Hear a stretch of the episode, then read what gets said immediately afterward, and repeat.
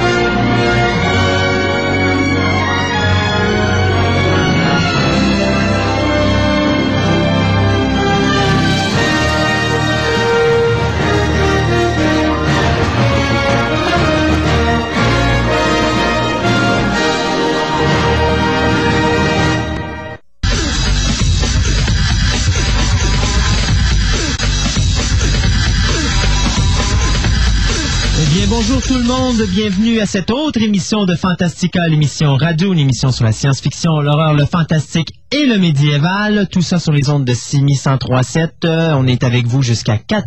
16 heures cet après-midi. On peut pas dire 14 heures, on commence l'émission, on ne finira pas tout de suite. Bonjour, M. Gaétan. Bonjour Christophe. Comment ça va? Ça va très bien. Oui, et M. Gontran, comment va-t-il, lui? Très bien, mon ami. Oui, hey, en forme, bel soleil, un beau soleil dehors, belle température. Oui. Oui, on a d'ailleurs un des nôtres qui devait être avec nous aujourd'hui, soit Stéphane, mais il est en tournage aujourd'hui. Moi, je devais y aller moi aussi. J'avais oublié que je travaillais ce matin. Oui, il travaillait cet après-midi. Oui. Oui. Avec vous, n'est-ce pas? Aujourd'hui à l'émission, encore une fois, comme d'habitude, plein, plein, plein de choses. On a bien sûr José qui va être là, notre petit gremlin national, qui va nous parler de littérature. Et on a Martin qui est venu faire un tour aussi, euh, nous parler du Free Comic Euh, fait que lui, on va l'avoir tantôt après les nouvelles, donc 23 heures à peu près, c'est ça. Et puis, euh, en dehors de ça, bien sûr, toutes nos nouvelles, une petite table ronde peut-être sur Spider-Man. euh, Qui? Ouais, c'est ça. Et euh, nos anniversaires, enfin, tout ça euh, dans quelques minutes. Au niveau de la musique, ben, cette semaine, on a décidé de faire un petit spécial Sequest. Donc, on va s'amuser avec quelques petites chansons euh, de, tirées de la trame sonore de Sequest DSV et non pas Sequest euh, 2032. Et aussi, bien, la dernière chanson, la dernière musique qu'on va avoir à la fin de l'émission, j'ai décidé de me taper un petit plaisir ou un petit cadeau personnel. Ouais, la petite musique de Philippe Glass, euh, le thème de Candyman. euh, donc, euh, j'ai décidé qu'on finirait l'émission avec ça. Ça serait... On ira pas se regarder dans un miroir tout de suite après. Non, puis on dira pas le mot euh, fétiche pendant euh, cinq fois, soit. C'était cinq ou trois fois, je me C'est rappelle cinq même. fois. Cinq fois. Non, trois, ça aurait été trop facile. là. Ça, c'est cinq. ouais, ouais, ouais. Alors, euh, on s'arrête pour une petite pause euh, commerciale et on vous revient tout de suite avec euh, les nouvelles de la semaine. Hey, si je te demande la question suivante, qu'est-ce que tu vas répondre? Est-ce que tu sortirais avec un gars laid qui possède un beau char ou avec un beau gars un peu comme moi là, qui possède un vieux char? Euh, je sortirais avec le golet, mais qui a un beau char. Donc t'as compris, ton rafio, il est pas beau. Et c'est pour cette raison que l'étrage Pro Style est la solution pour ton côté, disons, euh, flashé. Lettrage Pro Style, rue Saint-Michel à Beauport, 6610505, 6610505. Aventure Commando 641-0572. Ton bureau a des allures de cage. On cherche souvent de peinturer dans un coin. Tu voudrais enfin régler tes comptes sans payer la note? Écoute Simi FM au 1037 pour savoir comment gagner l'une des 30 places disponibles pour l'après-midi extrême Aventure Commando avec l'équipe de Simi et tes amis.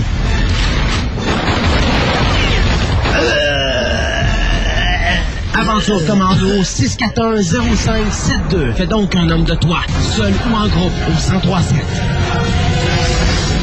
Peinture Guidon de Charlebourg et de Sainte-Foy vous annonce que pour trois jours seulement, soit les 23, 25 et 26 juin, il vous offre 50% de rabais sur toutes les peintures d'intérieur de marque Ultra, 40% de rabais sur tous les produits d'intérieur et d'extérieur pour bois Wood Pride et finalement 30% de rabais sur tous les produits du luxe, Lifemaster et WaterGuard. N'attendez pas, cette offre est pour trois jours seulement. Peinture Guidon, deux adresses, 4500 Boulevard Henri Bourassa, c'est à Charlebourg et 2580 Avenue Dalton à Sainte-Foy.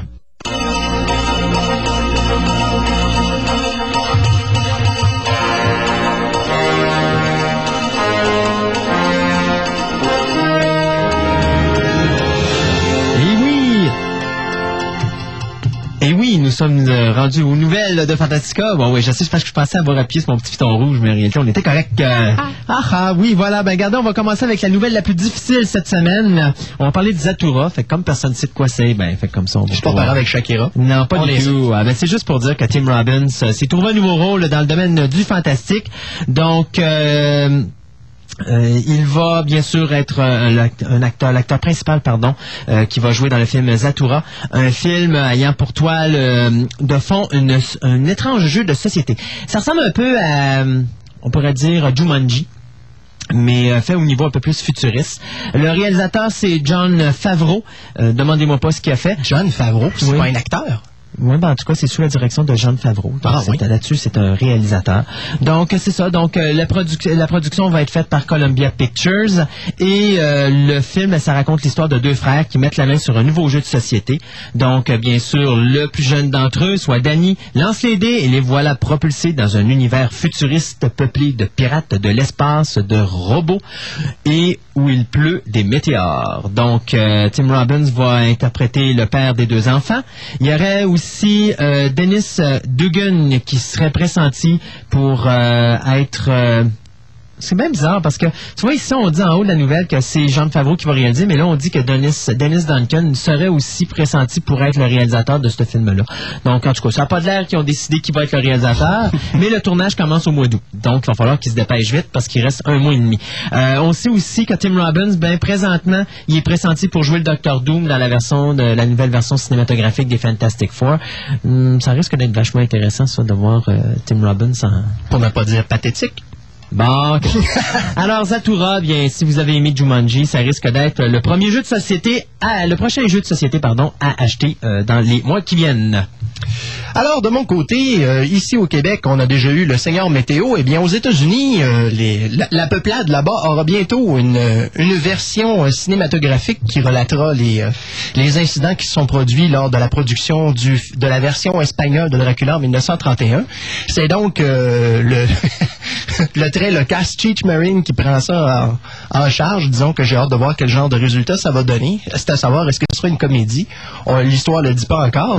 On n'a pas encore annoncé euh, d'acteur encore, mais cependant, euh, c'est ça. Ce sera tout simplement une, une espèce de une espèce de documentaire euh, à saveur euh, comique, fort probablement, euh, sur l'histoire du Dracula de 1931, faite en langue espagnole en même temps que la version avec Bela Lugosi était tournée. Euh, de mon côté, euh, on va parler de 28 Weeks Later. Donc, euh, après le succès qu'avait obtenu 28 Days Later, il faut se rappeler que 28 Days Later est un film britannique, ce qui avait été fait par la compagnie Fox Searchlight. Un film qui avait été réalisé par Danny Boyle. Et un film, parce que c'est bien important de spécifier que Danny Boyle ne veut pas qu'on parle d'un film de zombies. Alors, c'était des gens qui étaient atteints d'un virus, donc c'était pas des zombies. Et si vous, pour ceux qui n'ont pas vu le film 28 Days Later, ben, l'histoire c'est simple, c'est qu'il y a une espèce de virus qui, euh, qui s'échappe d'un laboratoire euh, suite à une attaque d'un groupe terroriste. Et les gens sont contaminés euh, un après les autres, mais très rapidement. Ça prend juste une goutte de sang finalement, euh, et les gens se retrouvent à être contaminés, mais ça se fait dans une fraction de seconde.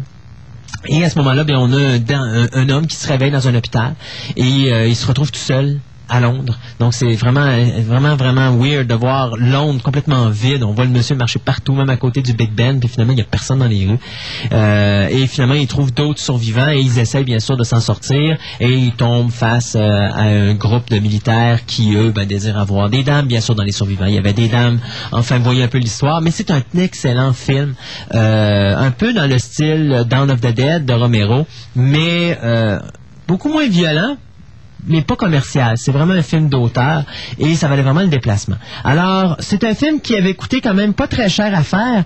Euh, si je me trompe pas, ça dépassait même pas les, euh, les 10 millions au niveau de la production, mais il a rapporté quand même 70 millions à l'échelle mondiale. D'ailleurs, si je me trompe pas, 28 Days Later, je pense même qu'il coûtait même pas plus que, euh, je pense que c'est quelque chose dans les 4 ou 5 millions. C'est vraiment, non, non, c'était vraiment, c'était vraiment donné. Là. D'ailleurs, écoutez, je vais vous donner l'information exacte dans quelques instants sur le, le budget de 28 Days Later. Mais regardez, a- ça a rapporté de l'argent au box-office. Et Ça a vraiment pas coûté cher. Donc, c'est, euh, ça a été vraiment une belle réussite.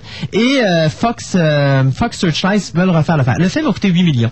Exactement. Et il en a rapporté 70 au niveau mondial. Plus que 8 fois son budget. C'est ça. Alors, Fox, Fox Searchlight veulent faire maintenant une suite qui va s'intituler 28 Weeks Later. Bien sûr, on n'a pas rien au niveau de l'histoire, sauf que c'est... euh, Attendez un instant, il ne faut pas que je me trompe parce qu'il y a eu deux informations. C'est Rowan Joffe, euh, pas se tromper avec Roland Joffe, c'est Rowan Joffe qui nous avait donné Last Resort, qui, travaille présentement sur le scénario. En ce qui concerne Danny Boyle, qui avait travaillé comme réalisateur sur le premier film, il va devenir producteur avec le scénariste également du premier, fix, euh, du premier film, pardon, Alex Garland. Donc les deux vont prendre le poste de production, mais ne seront pas ni à la scénarisation ni à la production. Donc film devrait euh, être écrit donc euh, d'ici la présente année et devrait aller en tournage probablement l'année prochaine, donc peut-être sortie prévue pour 2006 à prévoir. 2007 pour l'Amérique. Non, 2006, d'après moi, euh, ça va sortir quand même. C'est des films là, qui se tournent assez vite, c'est des petits budgets. hein. Ouais, mais c'est parce que Donc, 28 Days, je pense qu'il était sorti quasiment 8 ou 9 mois avant la sortie ici. Oui, il est sorti en début d'année, nous on l'a eu à l'Halloween, Mhm. effectivement. Mais d'après moi, ça va faire à peu près la même chose. Bon. L'important, c'est qu'on l'aille puis que ça fasse des heureux. C'est ça. Alors, moi qui parlais tout à l'heure de Dracula, euh, justement, on a une nouvelle ici qui concerne un des acteurs qui a été incarné Dracula. Euh, on nous annonce euh, plutôt euh, sous forme de rumeur que l'acteur Gary Oldman serait fort probablement associé au dernier épisode de la saga Star Wars. Euh, actuellement, on attache son nom au personnage que la plupart des gens ont pu voir dans le dessin animé Clone Wars qui passe à Télétoon. Euh, L'espèce de personnage mi-humain, mi-robot qui s'appelle le General Grievous serait donc euh, porté à l'écran, bien sûr, sous forme digitale, mais la voix serait, serait celle de Gary Oldman. Alors, pour l'instant, il n'y a pas eu d'annonce confirmant ça. Euh, donc, c'est euh, pour l'instant juste une rumeur, mais ce serait non, hein, ce serait assez intéressant, faut avouer. Là. Effectivement. Euh, moi, de mon côté, ben, tant qu'à tant qu'à faire des cauchemars cette nuit, on va, on va tout de suite la laisser, la nouvelle. On parle. euh, Ça faisait longtemps qu'on n'avait pas fait de remake, il me semble. Hein? Euh, Hein? oui, il me semble qu'on n'avait pas parlé, ça faisait un petit bout. Là, ben là, on- je me suis fait assommer avec euh, trois remakes en, en une nouvelle, faut le faire. Mais euh, c'est ce qui est le plus important, c'est de dire que présentement, Fox 2000 travaille sur Voyage to the Bottom of the Sea, son voyage au fond des mers, mais le remake pour le cinéma, donc une nouvelle série télé qui serait envoyée sur grand écran. Ça serait, attendez un instant, il faut pas que je me trompe, Touk, touk, touk, touk, touk. Ça serait Justin Hates euh, qui travaillerait sur ce remake-là présentement. Euh, on parle même là, de faire quelque chose avec un petit peu style Alien euh, au niveau de cette nouvelle version de Creature, pas Creature, mais Voyage sur le Bottom of the Sea. Autre chose aussi qui est très importante de souligner, c'est de spécifier que non seulement on va faire un remake de Voyage to the Bottom of the Sea, mais on travaille aussi sur The Time Tunnel et Land of the Giants. Donc, faut être en manque d'idées. Bon, toutes les franchises d'Erwin Allen vont toutes y passer. Ben oui. Il y a eu Lost, Lost, très attends un peu, rapidement. Lost in Space, je me mêle, c'était pas lui, me semble. C'était-tu Erwin Allen ou c'était pas... Oui, c'était Erwin Allen. Moi, c'est Erwin Allen. Ah, fait que, euh, ils vont toutes les passer. Fait que c'est vraiment, en tout cas, moi, personnellement, je trouve ça pathétique parce que, OK, Voyage to the of the Sea, il y a peut-être quelque chose à faire, mais, tu sais, on a vu quand même Bilo il y a pas si longtemps. On a eu Sequest, justement, c'est, c'est un petit peu la raison pourquoi j'ai mis Sequest euh, cette semaine. On a Sequest. Si vous voulez avoir un remake de Voyage to the Bottom of the Sea, ben, écoutez la deuxième saison de Sequest, vous l'avez là-dedans? D'ailleurs, c'était une des, c'était même la pire saison, la pire saison de Sequest, puis c'est pas la pire série ou la pire saison que j'ai vue pour une série de toute mon existence. C'était tellement poche comme, saison, là, ça, ça... Oui, raison de quoi? Moi, je sais pas si on va avoir le monstre de la semaine sera. Ben, déjà, ça. pour un film, ça va être plutôt le monstre de la minute, sera, parce que pour moi, il aurait dû faire Scooby-Doo 3, Voyage sur le Bottom of the Sea, tant qu'à ça. Il aurait mélangé les deux univers, ça aurait été encore plus, ri- plus ridicule et plus Mais ce amusant. sera pas une série après? Non, non, on parle juste d'un télé, d'un film, là. Ça, Ah, on, ok. parle pas, on parle pas de série par la suite. Ouais. Mais encore là, Ils font peut-être comme Lost in Space. Lost in Space, là, la série est sur les, euh, sur sur les les rails, dents, là, ouais, mais ça. euh, éventuellement, on pourrait bien faire surface. Donc, euh, pour le moment, on travaille sur le scénario. Donc, même chose, prévoir à peu près trois ans avant de voir ce film-là sur grand écran. Mais déjà là, euh, plus tard sera le mieux pour moi. Comme tous les autres, d'ailleurs. Alors, euh, du côté d'un autre remake, ou plutôt d'une autre adaptation pour le grand écran, on parle ici de Bewitched avec euh, la petite rousse, euh, bon, juste pour mal faire, j'ai Nicole. Nicole Kidman. Ben oui. Je sais pas pourquoi, à tous les fois je parle de rousse, je pense jamais à elle, je sais pas pourquoi. Euh, tu penses? Lindsay Lohan.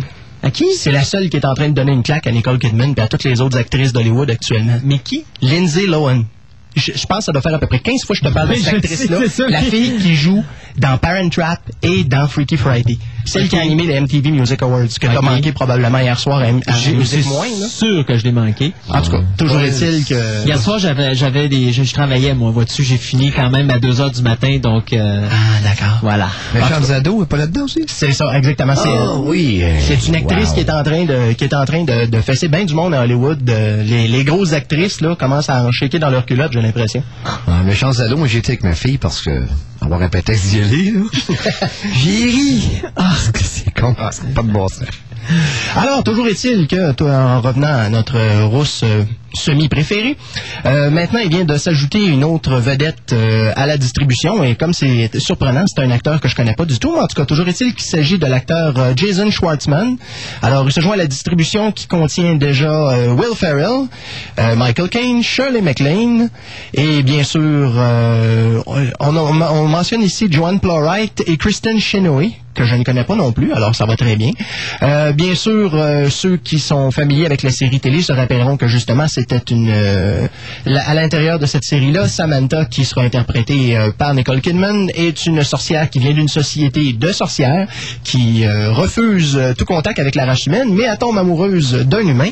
Et bien sûr, ils essayent de former leur petite famille et bien tout, euh, tous les petits problèmes engendrés par la famille un petit peu extravagante. Surtout les enfants qui ont des pouvoirs magiques, hein, puis qui se gênent pas. Ouais, mais c'est surtout la belle-mère que j'ai hâte de voir. moi. Ok. Shirley MacLaine, je suis Oui. sûr que ça risque d'être la, la performance de cette Ben, il y aura pas, probablement qu'ils vont pas aller avec les enfants dans, dans, dans, Ben, il en parle, il en parle Ah déjà oui, dans la nouvelle. Fait que, Avec Tabata. Ah, il parle de Tabata, puis il parle d'un autre enfant que j'ai jamais entendu parler non plus. Il parle d'un Adam. Ben, il y en a eu dans les dernières oh, saisons, ça? Parce que je me rappelle pas les, dernières saisons. oui, ils ont eu, euh, ils ont eu, ils ont eu deux enfants dans la CI. OK. Donc, euh, mais ça fait tellement longtemps que j'ai écouté ça. Ben, moi, ça passe, ça passe encore en tout bout de champ à TV. Je écoute plus ça depuis longtemps. Ouais, Autant c'est que les. Genie, puis les, euh, l'île de Gilligan, puis les autres bebelles de même. Mais dire qu'on a passé notre enfance avec ça. Ah oui. TVA continue à recycler son, son vieux stock. Ouais, c'est vrai, c'est vrai. Nous, on s'arrête quelques instants pour une petite pause commerciale et on vous revient avec la continuité des nouvelles de la semaine. Le printemps est à nos portes et c'est donc le temps de rénover pour la pose de bardeaux d'asphalte, la peinture de votre toit de métal ou encore le lavage à pression. Contactez les experts. Toit expert 849 3310. Toit expert 849 3310. Vous êtes à la recherche d'un endroit à brancher à Charlebourg? Le Blue Bar est la place pour vous. Le Blue Bar, c'est du billard, des jeux d'art, des appareils loterie vidéo et des cartes à huit tous les jours. Le Blue Bar, c'est aussi un endroit où casser la croûte qui vous donne l'opportunité de venir vous éclater avec ses chansonniers, sa disco à compter du jeudi pour tout le week-end et bien sûr, son fameux karaoké du dimanche.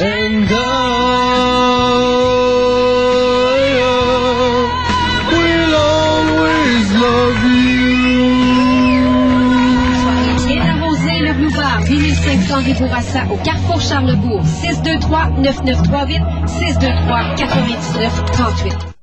Optimiser la diffusion de son image corporative n'est pas une mince tâche. Imagine vous propose une gamme complète de services pour être bien en vue. De l'affiche à l'enseigne lumineuse de prestige, Imagine à la solution efficacité. Imagine, partenaire de votre image, 686 1234. La maison du panier de fruits est la solution originale pour un anniversaire, une convalescence ou encore une naissance. Comme on aime si bien le dire, c'est dans un fruit que l'on retrouve la vie. La maison du panier de fruits, 374 rue de la Salle à Québec, au téléphone 524 8396.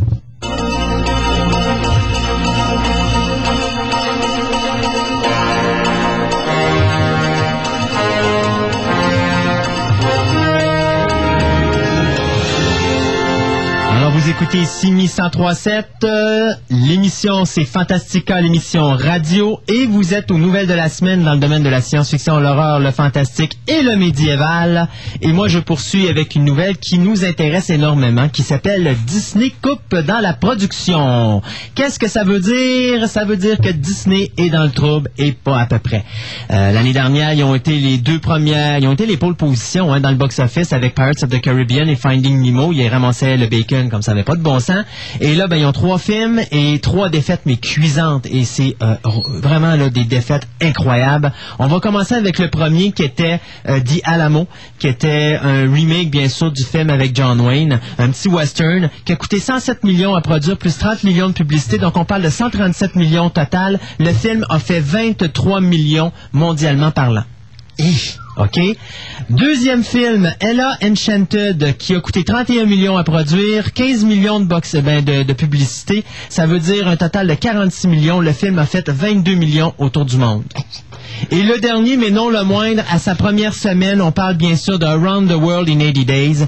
Lui qui a coûté 110 millions à produire, plus 30 millions de publicité, c'est-à-dire 140 millions, a ramassé 6,8 millions dans sa première fin de semaine au box-office américain et a ramassé jusqu'à présent en deux semaines 19,4 millions autour du monde. La morale de cette histoire, faites, pas- faites pas de film de 100 millions avec Jackie Chan.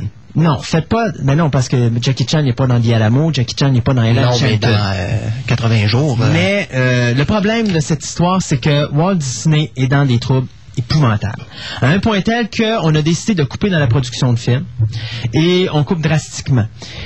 Je parle de cette nouvelle-là parce que là, vous allez me dire, bon, je vous ai à part euh, Ella Enchanted euh, puis euh, Around the World in 80 Days, là, à l'amour, ça ne touche pas vraiment dans notre domaine, mais c'est important parce que vous savez que Pirates of the Caribbean sont supposés tourner le 2 et le 3 en même temps. Mhm.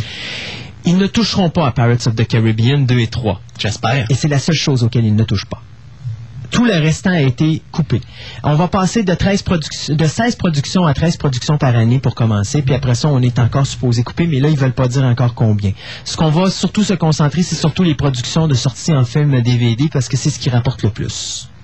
Mais au cinéma, présentement, Walt Disney euh, ont vraiment de sérieuses difficultés.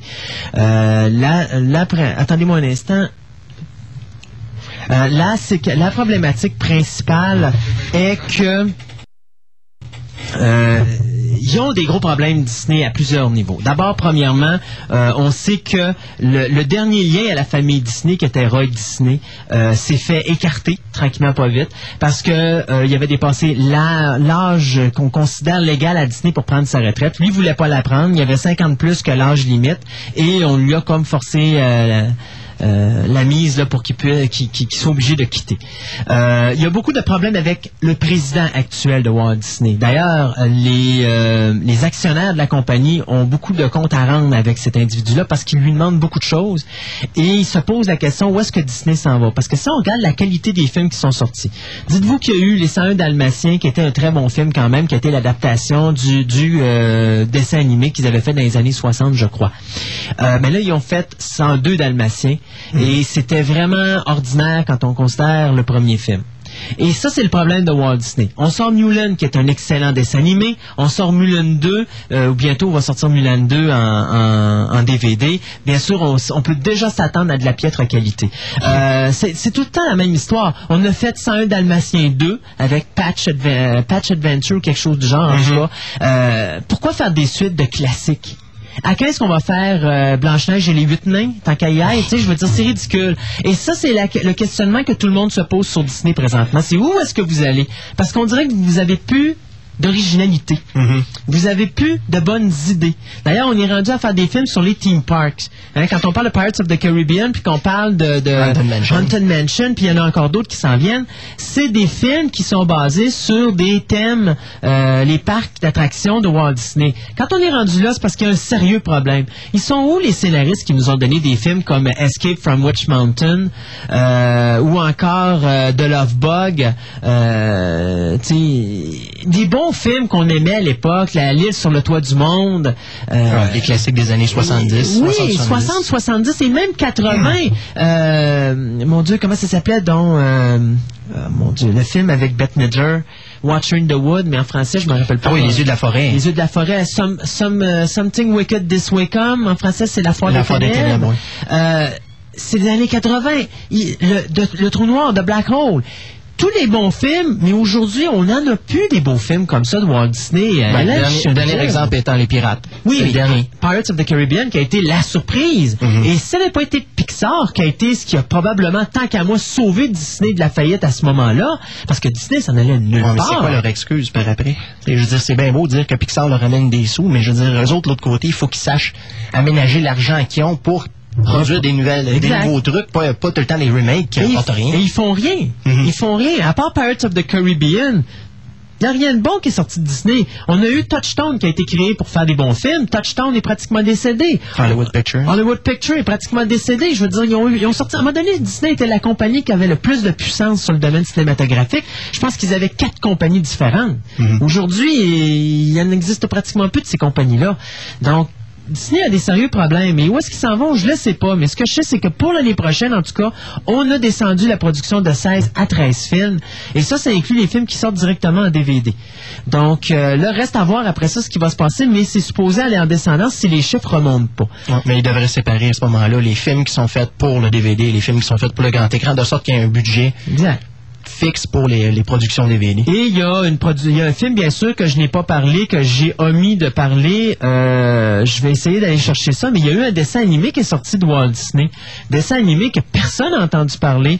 euh, qui, euh, attendez un instant, il faut pas que je me trompe, c'est Home... euh, non, non, non, pas Home Alone. Home on the Range. Home on the Range, ouais. Oh, ouais, l'affaire de Cowboy, là. Ouais, j'ai vu des bandes ça. annonces sur les, les productions Disney qui, sont produ- qui ont été produites dans les derniers mois, mais je veux dire, j'ai pas vu ça sortir de nulle part. Non, ben, c'est qu'il sorti- était annoncé comme étant un très beau dessin animé, les, les séquences étaient très Oui, belles. mais c'est sorti au cinéma. Bon, c'est un film qu'ils ont caché les, ils ont caché les budgets. On sait pas comment le film a coûté, mais on s'entend-tu qu'un film, un dessin animé, habituellement, en bas de 90 millions, on n'y pense pas? 80, 90. Mais regardez, il a fait 50 millions autour du monde. Ouais, je l'ai vu, c'est moi. Ouais, L'été avec ma fille. Ouais, mais t'as dit, toi, ça devait être bon. Bah, c'est un, c'est un 6,5, 7 sur 10. Mais c'est parce que ça avait pas d'intérêt. Il y avait, moi, personnellement... parce que c'est euh, trop, euh, c'est trop américain, je veux ben, c'est ça. Et on regardait les derniers films, pourtant, qui auraient dû marcher. On parle Atlantis, Mhm. flop monumental. Pourtant, c'était... Treasure Planet, Treasure Et- Planet, même affaire. Treasure Planet était excellent. Ça l'a floppé au box-office. Mais Atlantis, là, sais-tu qui qui a écrit euh, l'histoire de ça? Pas Whedon, toujours? Ben oui. Ah oui. Joss Whedon qui a Ça écrit... me le prend. Treasure. Planet, qui qui a écrit l'histoire de Treasure Planet? Ah. Joss Whedon. Ah, Je que Et c'est vraiment, et c'est vraiment dommage parce que c'est vraiment des beaux films. Dans les Walt Disney, dans les comics, c'est probablement les deux meilleurs que j'ai vus dans les dix dernières années. Si on oublie les films de Pixar. J'espère que ça parle pas pour son euh, Firefly l'année prochaine.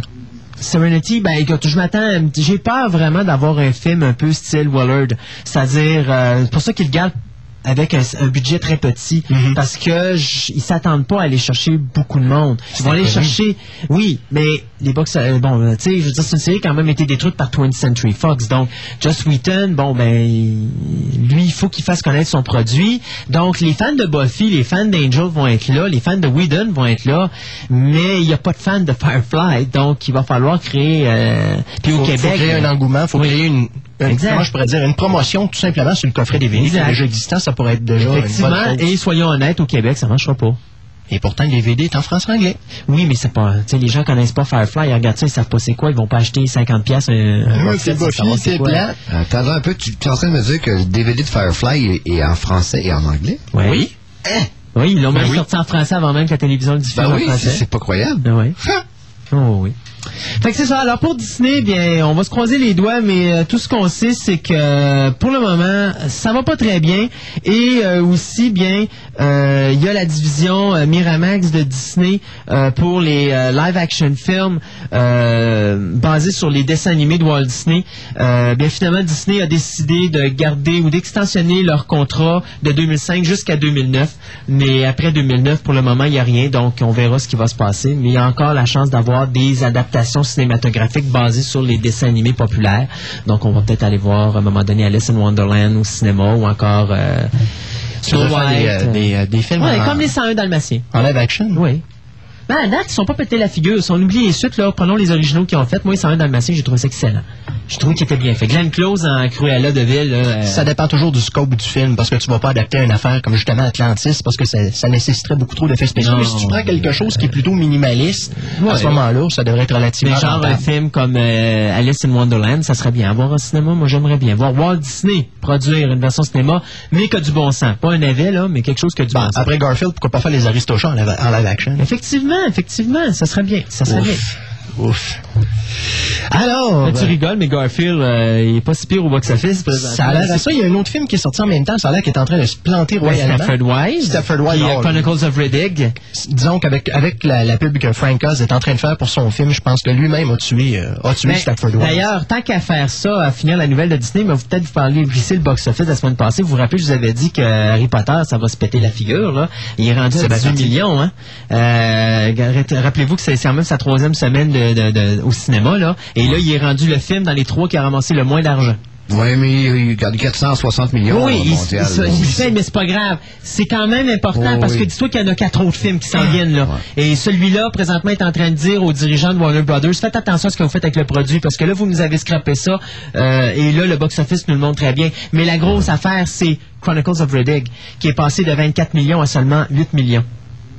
Ah. Lui, il a piqué du nez. Les autres qui sont maintenus, ben Garfield, c'est quand même maintenu. Il a perdu de la vitesse, mais il est tombé seulement de 50% de moins. Donc lui, il restait avec un 11 millions, mais il a quand même ramassé 42 millions. C'est un film qui en a coûté 50. Fait qu'il est pratiquement payé. Shrek. As-tu vu Shrek? Ah, Shrek, lui, est parti. Shrek est parti, il a dépassé tout le monde, incluant Passion of Christ et puis euh, Lord of the Ring, The Return of the King. Il est rendu à 380 millions, peut-être même 390 millions au moment où est-ce qu'on se parle. Et on parle de box-office américain, on parle pas mondial. Et là, il s'en va bien sûr battre Spider-Man. Euh, Spider-Man, le premier, est à 438. Ah, le premier, Donc, le premier va se faire ramasser. Euh, D'ailleurs, regarde, on se cassera pas la tête, hein, Spider, euh, Spider numéro 2 sort mardi au cinéma. OK, dans plus de salles que, que, que Shrek 2. Donc, c'est certain qu'il va battre le record de Shrek. Il va battre tout le monde. Mais c'est euh, facile de le faire. Encore là, on augmente le nombre de salles, on augmente le nombre de jours. Oui, c'est sûr, mais c'est parce que là, moi, je me fie pas rien qu'au nombre de salles. C'est sûr que les- le nombre de salles peut attirer plus de rentrées d'argent. Ça permet mais parce que les salles Encore faut-il que t'attires le monde. Sauf que, justement, le film, si je me fie aux critiques que j'ai vues jusqu'à date, euh, même j'ai juste vu euh, hier, c'est euh, euh, euh, voyons, Roper et euh, Ebert. Oui. Ils l'ont vu? Ils l'ont Ah oui, vu déjà. les journalistes les, deux, tous- les deux, c'est thumbs up all the way. là. C'est c'est vraiment à travers le plafond. Là. C'est- Ah, Mais ils disent, que le, le premier combat qu'on voit dans le film vaut tous les combats du premier. Ouais. Fait que, est-ce que c'est c'est? Ah ouais. Je pense que oui. Oui. Moi, en tout cas, je sais où je suis euh, mercredi à minuit. Voilà. Mardi soir à minuit. Ben, c'est mercredi. Non, c'est mardi. Mais c'est ça. Mardi soir, mercredi matin. Mercredi à minuit. matin, Ouais, ça. je crois qu'on va être là à plusieurs. Bon, allez, assez de divagation. Sur quoi tu nous amènes? Quelque chose de grand ou quelque chose de donné? Euh, quelque chose pour faire donner euh, les fans de Stephen King, malheureusement, tous ceux d'entre vous qui attendiez avec impatience euh, l'adaptation cinématographique euh, des Talismans des territoires, vous devrez patienter encore quelques temps puisque après un mois où euh, Ed, Ed Zwick a remplacé euh, Vadim Perelman euh, au contrôle de la production du film, ou plutôt de la direction, il a décidé lui aussi de se retirer. Et Euh, les deux, c'est la même raison, hein? oui, c'est tout en fonction du scénario. Ça fait trois, trois équipes de scénaristes qui passent dessus. Alors, euh, je pense que c'est peut-être pas tout à fait la meilleure approche. Fait moi, je dis dans un livre qui est épais comme ça, là, donc on parle de quoi? C'était quoi, près? 1100, 1200 pages faciles? Comment ça, tu sais pas ça, notre grammaire nationale? Tu supposé être au courant de ça, la littérature? Bon, OK. Ah. Dommage que j'ai pas mon cellulaire. J'aurais appelé ma blonde, elle m'aurait donné ça. Mais si, si on se fie juste à Hit, Hit était un roman de 11-1200 pages aussi. Ouais, puis je pense, je pense que les c'est- à peu près pareil. Ouais. Fait comment tu peux adapter un 1100 pages en deux heures, deux heures et demie? C'est pas, pas évident. Et surtout s'il y a bien des, euh, ben des histoires, bien des, euh, des personnages dedans, c'est pas évident de dire tu donnes tant de temps à chaque personnage. Effectivement. En tout cas, toujours est-il que pour l'instant, c'est au point mort. Euh, le tournage qui devait d'abord commencer en juillet, puis en septembre, puis en octobre, euh, a été euh, a été remis au calendrier grec. Alors, combien de temps que ça va prendre avant que la compagnie décide de reprendre ça en main pour essayer de tasser toute cette bande d'incompétents puis mettre une nouvelle équipe? On sait pas. On sait pas. Mais moi, je vais parler de quelque chose que j'aime beaucoup, n'est-ce pas? Universal Monsters DVD. Alors, on a eu un premier bloc euh, pour les, euh, les monstres de Universal. Ils ont sorti le Monster Legacy Collection, où, dans lequel il y avait trois blocs. Il y avait bien sûr le DVD double pour les films basés sur les films de Dracula, donc des années 30. Donc on parle bien sûr de Dracula, la version espagnole, et la version Legacy, Legacy, pardon, de 1931. Après ça, on avait, euh, mon Dieu, il y avait Dracula's Daughter là-dedans, il y avait Son of Dracula, il y avait House of Frankenstein, House of Dracula, enfin, il y avait tout ça. Il y avait aussi le bloc pour Frankenstein, encore là, cinq films de la série, Frankenstein, Bride of Frankenstein, Frankenstein vs. The Wolf et tout ça. Et le dernier, c'était euh, Wolfman. Donc euh, là, bien, Universal en annonce un deuxième qui va sortir le 5 octobre prochain. Mais cette fois-ci, ça va être composé des films de Creature of the Black Lagoon. Donc, les trois films de la Creature, plus d'autres films qui vont sortir. Il va y avoir la série de Mommy. Donc, les cinq films de la série de Mommy. Donc, on parle bien sûr de Mommy avec euh, Boris Karloff, de Mommy's Hand, de Mommy's Tomb. Vous me pardonnerez, je connais pas les titres en français. De Mommy's Ghost et de Mommy's Curse. Et après ça, L'Homme Invisible qui va être le troisième euh, set. Donc, The Invisible Man, The Invisible Man Return, The Invisible Man's Revenge, The Invisible Agent and The Invisible Woman. Euh, et non, c'est pas l'invisible man, euh, l'invisible, l'homme invisible qui s'est euh, fait faire l'opération. Mais ceci dit, donc, les trois sets vont sortir. Avec Revenge of the Creature, bien sûr, il va y avoir d'autres choses parce qu'il peut pas avoir juste trois films. Donc, il faut s'attendre à ce qu'ils nous mettent deux autres classiques, au moins minimum. On parle d'une version 3D parce que me semble il y en a un des trois qui Le est en premier, 3D. hein. le premier est en 3D, mais là, présentement, ils n'ont pas dit qu'est-ce qu'il allait avoir dedans. On sait même pas s'il va y avoir des statuettes, mais on s'y attend. Clint Eastwood est toujours dans le film? Oui, oui, il est encore dans le deuxième. D'ailleurs, c'était son gros début. Hein, c'était Creature Walks Among Us. Euh, C'était pas, c'était Revenge of the Creature, dans lequel il avait fait ses débuts en 1955. Donc, euh, les, euh, le nouveau set donc sort le 5 octobre. Fait que euh, ma blonde, ben, tu sais qu'est-ce que je veux pour Noël, hein? Déjà que le premier set, je l'ai pour ma fête au mois de septembre. Fait que je suis encore obligé d'attendre euh, trois mois. Puis là, en plus, ben, je vais avoir l'autre qui va sortir le 5 octobre. Il annonce encore un coffret avec des, euh, des figurines comme le, pour le C'est premier? pas annoncé encore. Ils ont juste annoncé la sortie. Qu'est-ce que serait, euh, qui serait dans le prochain Monster Collection? Mais là, moi, je m'attends que ça, c'est le dernier parce qu'après ça, il n'y a plus grand-chose à faire. Ils ont sorti toutes les grosses créatures. Ouais, ils feront les disaster movies, ils feront les films désastres. Ben, c'est parce que le problème, ils ont plein de créatures comme le Hunchback de Notre-Dame, le fantôme de l'opéra. Il y aurait peut-être le fantôme. D'ailleurs, je m'attendais à voir le Phantom of the Opera. Euh, mais le Phantom of the Opera, il y a plein de monde qui ont les droits d'auteur. Donc, euh, ça peut être compliqué. Alors que ceux-là, ben, c'est vraiment Universal qui a gardé les droits d'auteur, donc c'est plus facile de sortir. S'il y en a, il y en aura un troisième Monster Legacy Collection, mais je n'y attends pas. Je pense que ça, c'est les deux qui voulaient sortir. Puis, ils vont marquer une affaire. Le premier euh, box set de Monster Collection est sorti quand que Van Helsing est sorti au cinéma.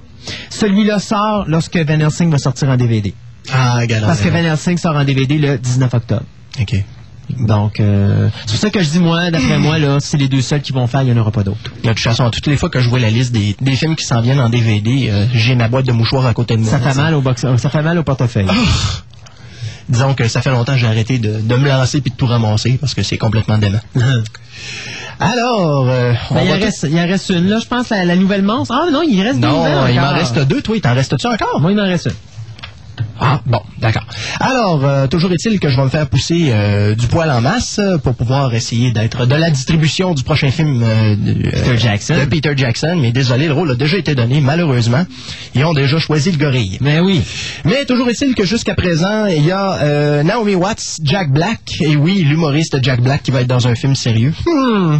Et bien sûr, le pianiste Adrian Brody en personne, qui sera bientôt rejoint par un comédien appelé Thomas Kretschmann. Un autre acteur qui a joué dans The Pianist. Ah, gadon. C'est lui qui faisait le- l'allemand qui ramassait le, le musicien à la fin, c'est lui qui sauve la vie. N'est pas vu. Ah, t'as pas vu, ok. Non, je suis pas très fort ces films. Ben, pour ceux, pour ceux qui n'ont pas vu ce film-là de pianiste, vous allez voir à la fin, justement, le pianiste se cache dans une dans le, le grenier d'une maison pour euh, s'échapper des, des Allemands qui, euh, qui justement là envoient les, les, les, euh, les Juifs dans les camps de concentration. Et à un moment donné, euh, il va chercher la nourriture en bas et il joue du piano parce qu'il voit qu'il y a un piano. Et en, jouant, en commençant à jouer du piano, ben il se rend compte qu'il y a un Allemand en arrière de lui et cet Allemand-là va lui sauver la vie, va lui- le garder en haut parce que cet Allemand-là adore la musique. Et euh, ce qui est vraiment ironique, c'est qu'à un moment donné, l'Allemand est, est pris dans prisonnier et euh, il demande, euh, il revoit le pianiste et là, il lui demande au pianiste de parler pour lui pour dire aux Américains, regardez, je lui ai sauvé la vie, euh, demande-là qu'il me libère. Sauf que euh, le temps que le pianiste ait l'information pour dire qu'il était dans un camp de concentration, ben, quand lui se rend là, ben, il a été transféré, puis finalement, ce personnage-là va mourir dans une, dans une prison, là. euh, Donc, ça fait vraiment bizarre une prison alliée. Là.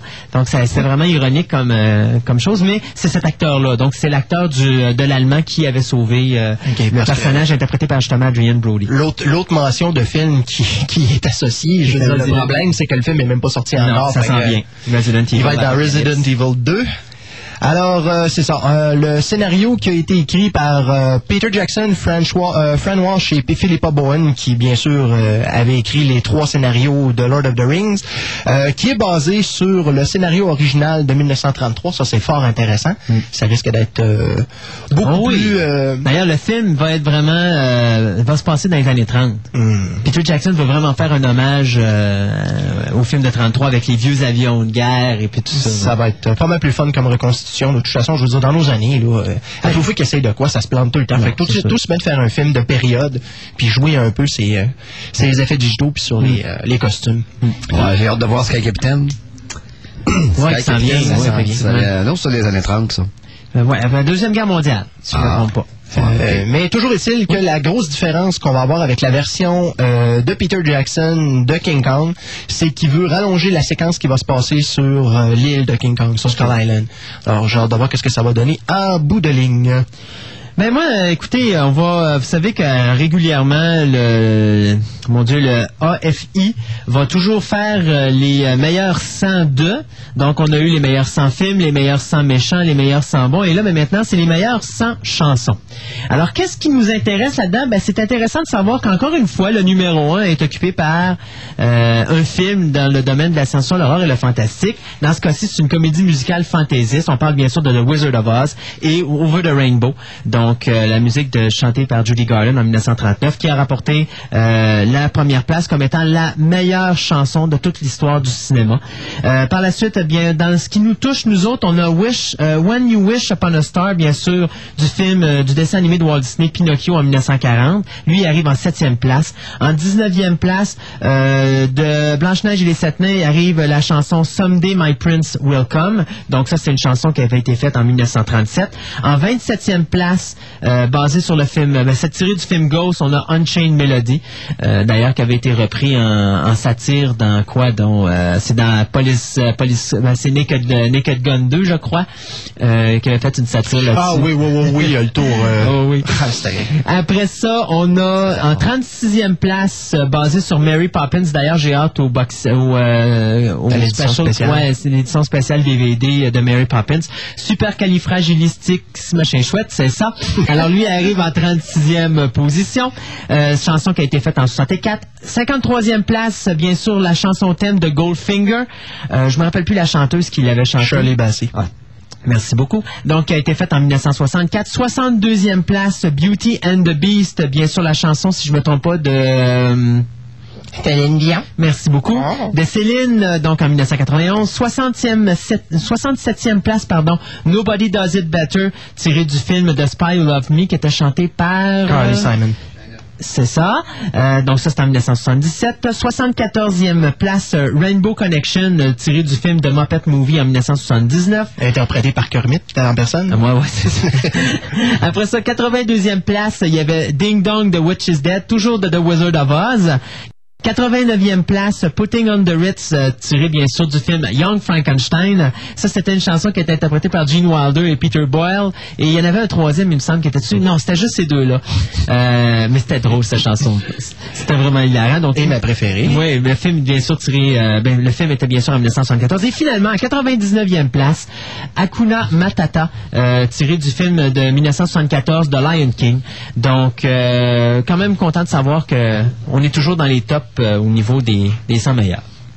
Quand Intéressant. c'est pas Darth Vader ou Hannibal Lecter, ben on se ramasse avec les meilleures chansons, les meilleurs. Moi, je suis bien content qu'ils chantent pas finalement, eux autres. Ouais, ça c'est sûr. Mais on aurait pu savoir ça comme nouvelle la semaine passée pour notre émission spéciale le musical. hein. Ouais, malheureusement, ils ont pas, ils ont pas arrangé leur flûte avec nous autres. Pas du tout. Et on finit une nouvelle avec? Avec Une bonne. bonne nouvelle. Oui. Euh, ma- malgré que les gens ici au Québec auront l'occasion de voir la série au mois de septembre à Radio-Québec ou à Télé-Québec, pardon.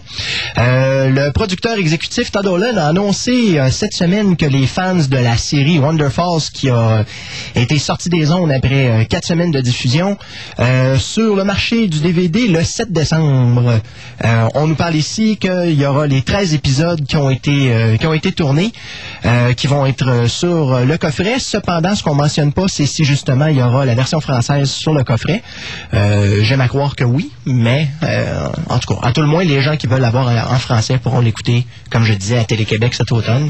Sinon, ben, il y a le coffret qui sort en DVD le 7 décembre. Moi, je sais qui va rentrer. Oui, ça c'est sûr. Alors, euh, nous, on s'arrête pour un petit bout musical, toujours tiré de la trame sonore de Sequest DSV, pardon, la série. Donc, euh, on vous laisse et on revient tout de suite après avec euh, les anniversaires et les nouveautés de la semaine.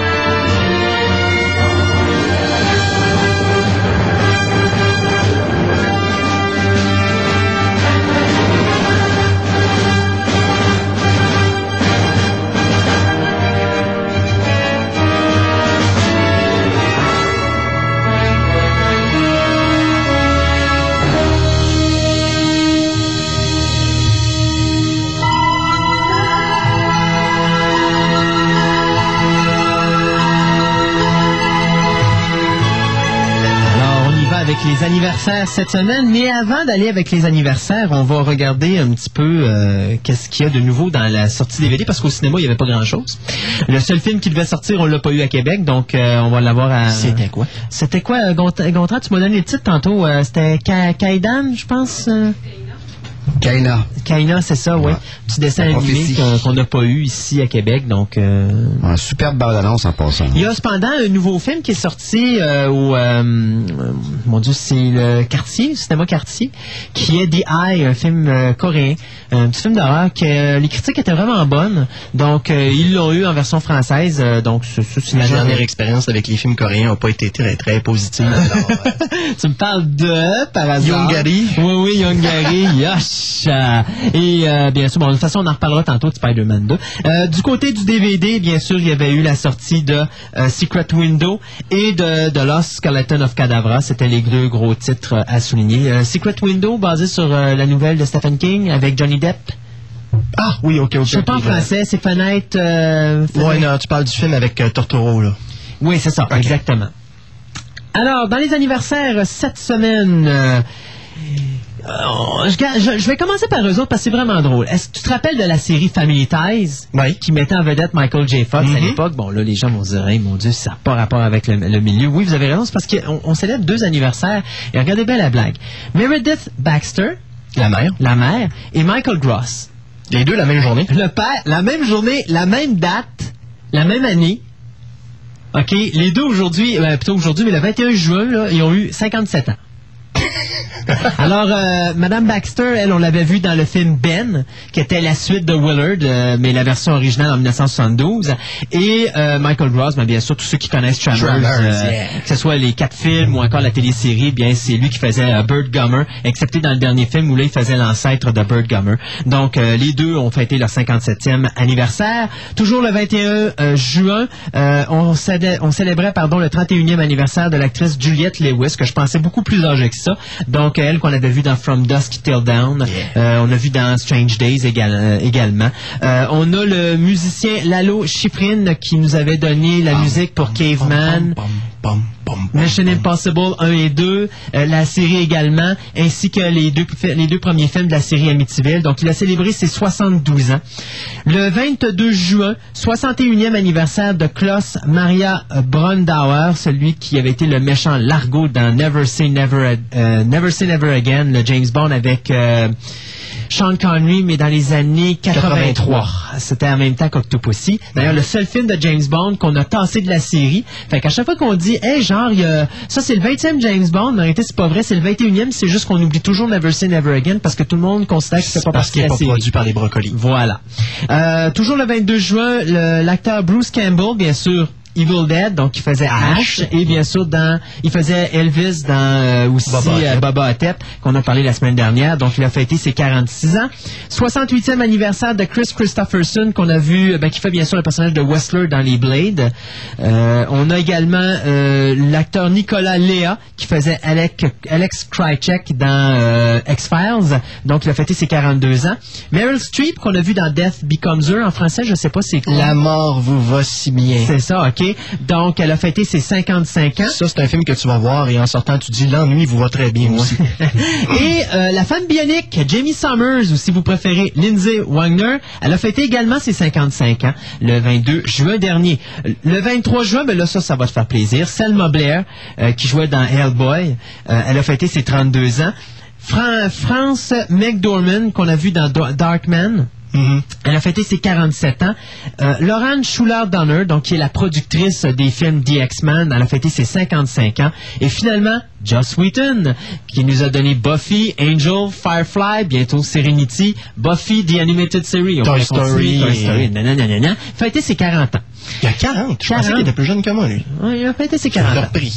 Euh, 24 juin, deux anniversaires à souligner. Ça a tout rapport avec Robocop. Alors, premier, c'est Nancy Allen qui a fêté ses 54 ans. Elle qui faisait bien sûr le personnage de Anne Lewis dans les trois premiers films de la série, ben, les trois seuls films d'ailleurs. Et Peter Weller qui faisait bien sûr Robocop euh, dans les premiers films. Euh, la même journée, mais pas la même date. Ils ont trois ans de différence. Lui, il a 57 ans, euh, le 24. Le 25 de juin, c'est l'acteur Jeff Cohen qui faisait euh, Lawrence Chunk Cohen dans The Goonies. Euh, Ah, mon Dieu. ben, c'est ça, Chunk, c'est Chunk, ouais. celui qui mangeait tout. Donc, le petit, c'est 30 ans. Nathan Ha- Hamill, le fils de Mark Mark, Hamill. Qu'on a vu dans comme le Padres, euh, spect- euh, il faisait un des spectateurs de Padres, puis il a fait deux, trois petits rôles dans l'épisode 1. Il a joué dans l'épisode 2 aussi, je pense. je pense qu'il a fait un... Non, j'ai pas vu dans l'épisode 2, par exemple. Il y avait, c'était dans l'épisode 1, il y avait trois personnages. En tout cas, il a fêté ses 25 ans. Euh, aussi, le 25 juin, June Lockhart, qui faisait bien sûr Maureen Robinson dans la vieille série Lost in Space, elle a fêté ses 79 ans. On parlait tantôt de Carly Simon, qui avait fait bien sûr la chanson euh, Nobody Does It Better dans The Spy Love Me. Ben, elle, elle a fêté ses 59 ans. Le 26 juin, c'était le musicien Chris Isaac, qu'on avait vu comme acteur dans Twin Peaks Firewalk With Me, euh, dans le rôle du euh, Special Agent Chester Desmond. Il a fêté ses 48 ans. Et euh, Chris O'Donnell, Robin en personne, dans le film Batman and Robin ou Batman Forever, il a fêté ses 34 ans. Une chance qu'il avait joué dans Parfum de femme, lui. Et finalement, aujourd'hui, l'actrice Isabelle Adjani, qu'on avait vue dans la version 1979 de Nosferatu. Elle a fêté ses 49 ans. Euh, L'actrice québécoise Pascale Bussière, qu'on avait vue dans Les Mille Merveilles de l'Univers, elle a fêté ses 36 ans. Ken Marshall, avait qui avait interprété pardon, le personnage du prince euh, Colwyn dans le film Crawl, il a fêté ses 54 ans. Et Spider-Man en personne, Tobey Maguire, fête aujourd'hui ses 29 ans. Hey, pas vieux, hein? Puis il a déjà des problèmes de dos. Il dû être cuteur, lui. OK, sur ce... Il a essayé. Il a essayé. il a essayé, effectivement. Alors, sur ce, nous, on continue avec de la musique tirée de la trame sonore de Sequest DSV, une trame qui s'intitule The Discovery. Et après, on vous revient avec Martin et le Comic Book Day.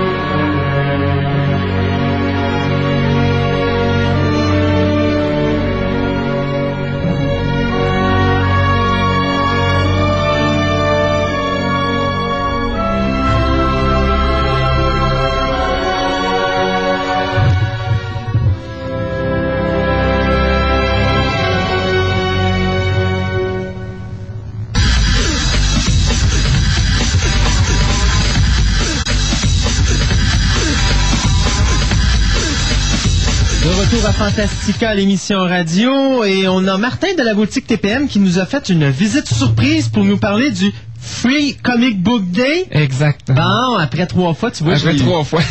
Ah boy, c'est donc bien compliqué aussi de donner des noms longs comme ça. Qu'est-ce Oui, que le Free Comic Book Day? En français, la journée du comic gratuit. OK. C'est donc euh, samedi le 3 juillet. Euh, toute place qui vend des bandes dessinées, dont chez TPM, à Fleur de l'Est au Centre Innovation. On donne des comics gratuits, mais des comics déjà identifiés, euh, FC Free Comic Book Day, que les compagnies nous ont envoyés. Et on parle bien sûr de comics en langue anglaise uniquement. Uniquement. Il n'y a pas de langue Il n'y française. a pas de langue française. Euh, chaque compagnie a sorti un titre pour, euh, pour la journée du comic gratuit. Donc, du côté de Marvel, c'est Marvel Age Spider-Man. Mais évidemment, avec la sortie du film euh, quelques jours avant, il fallait bien que... Il Ben, fallait qu'il mette, vont il fallait qu'il mette un. Spider-Man là-dessus. Mais Puis ils vont le sortir Ultimate après. Spider-Man était déjà sorti il y a deux ans, la première édition du Free Comic Book Day. Donc, il fallait qu'il y ait avec une nouvelle série.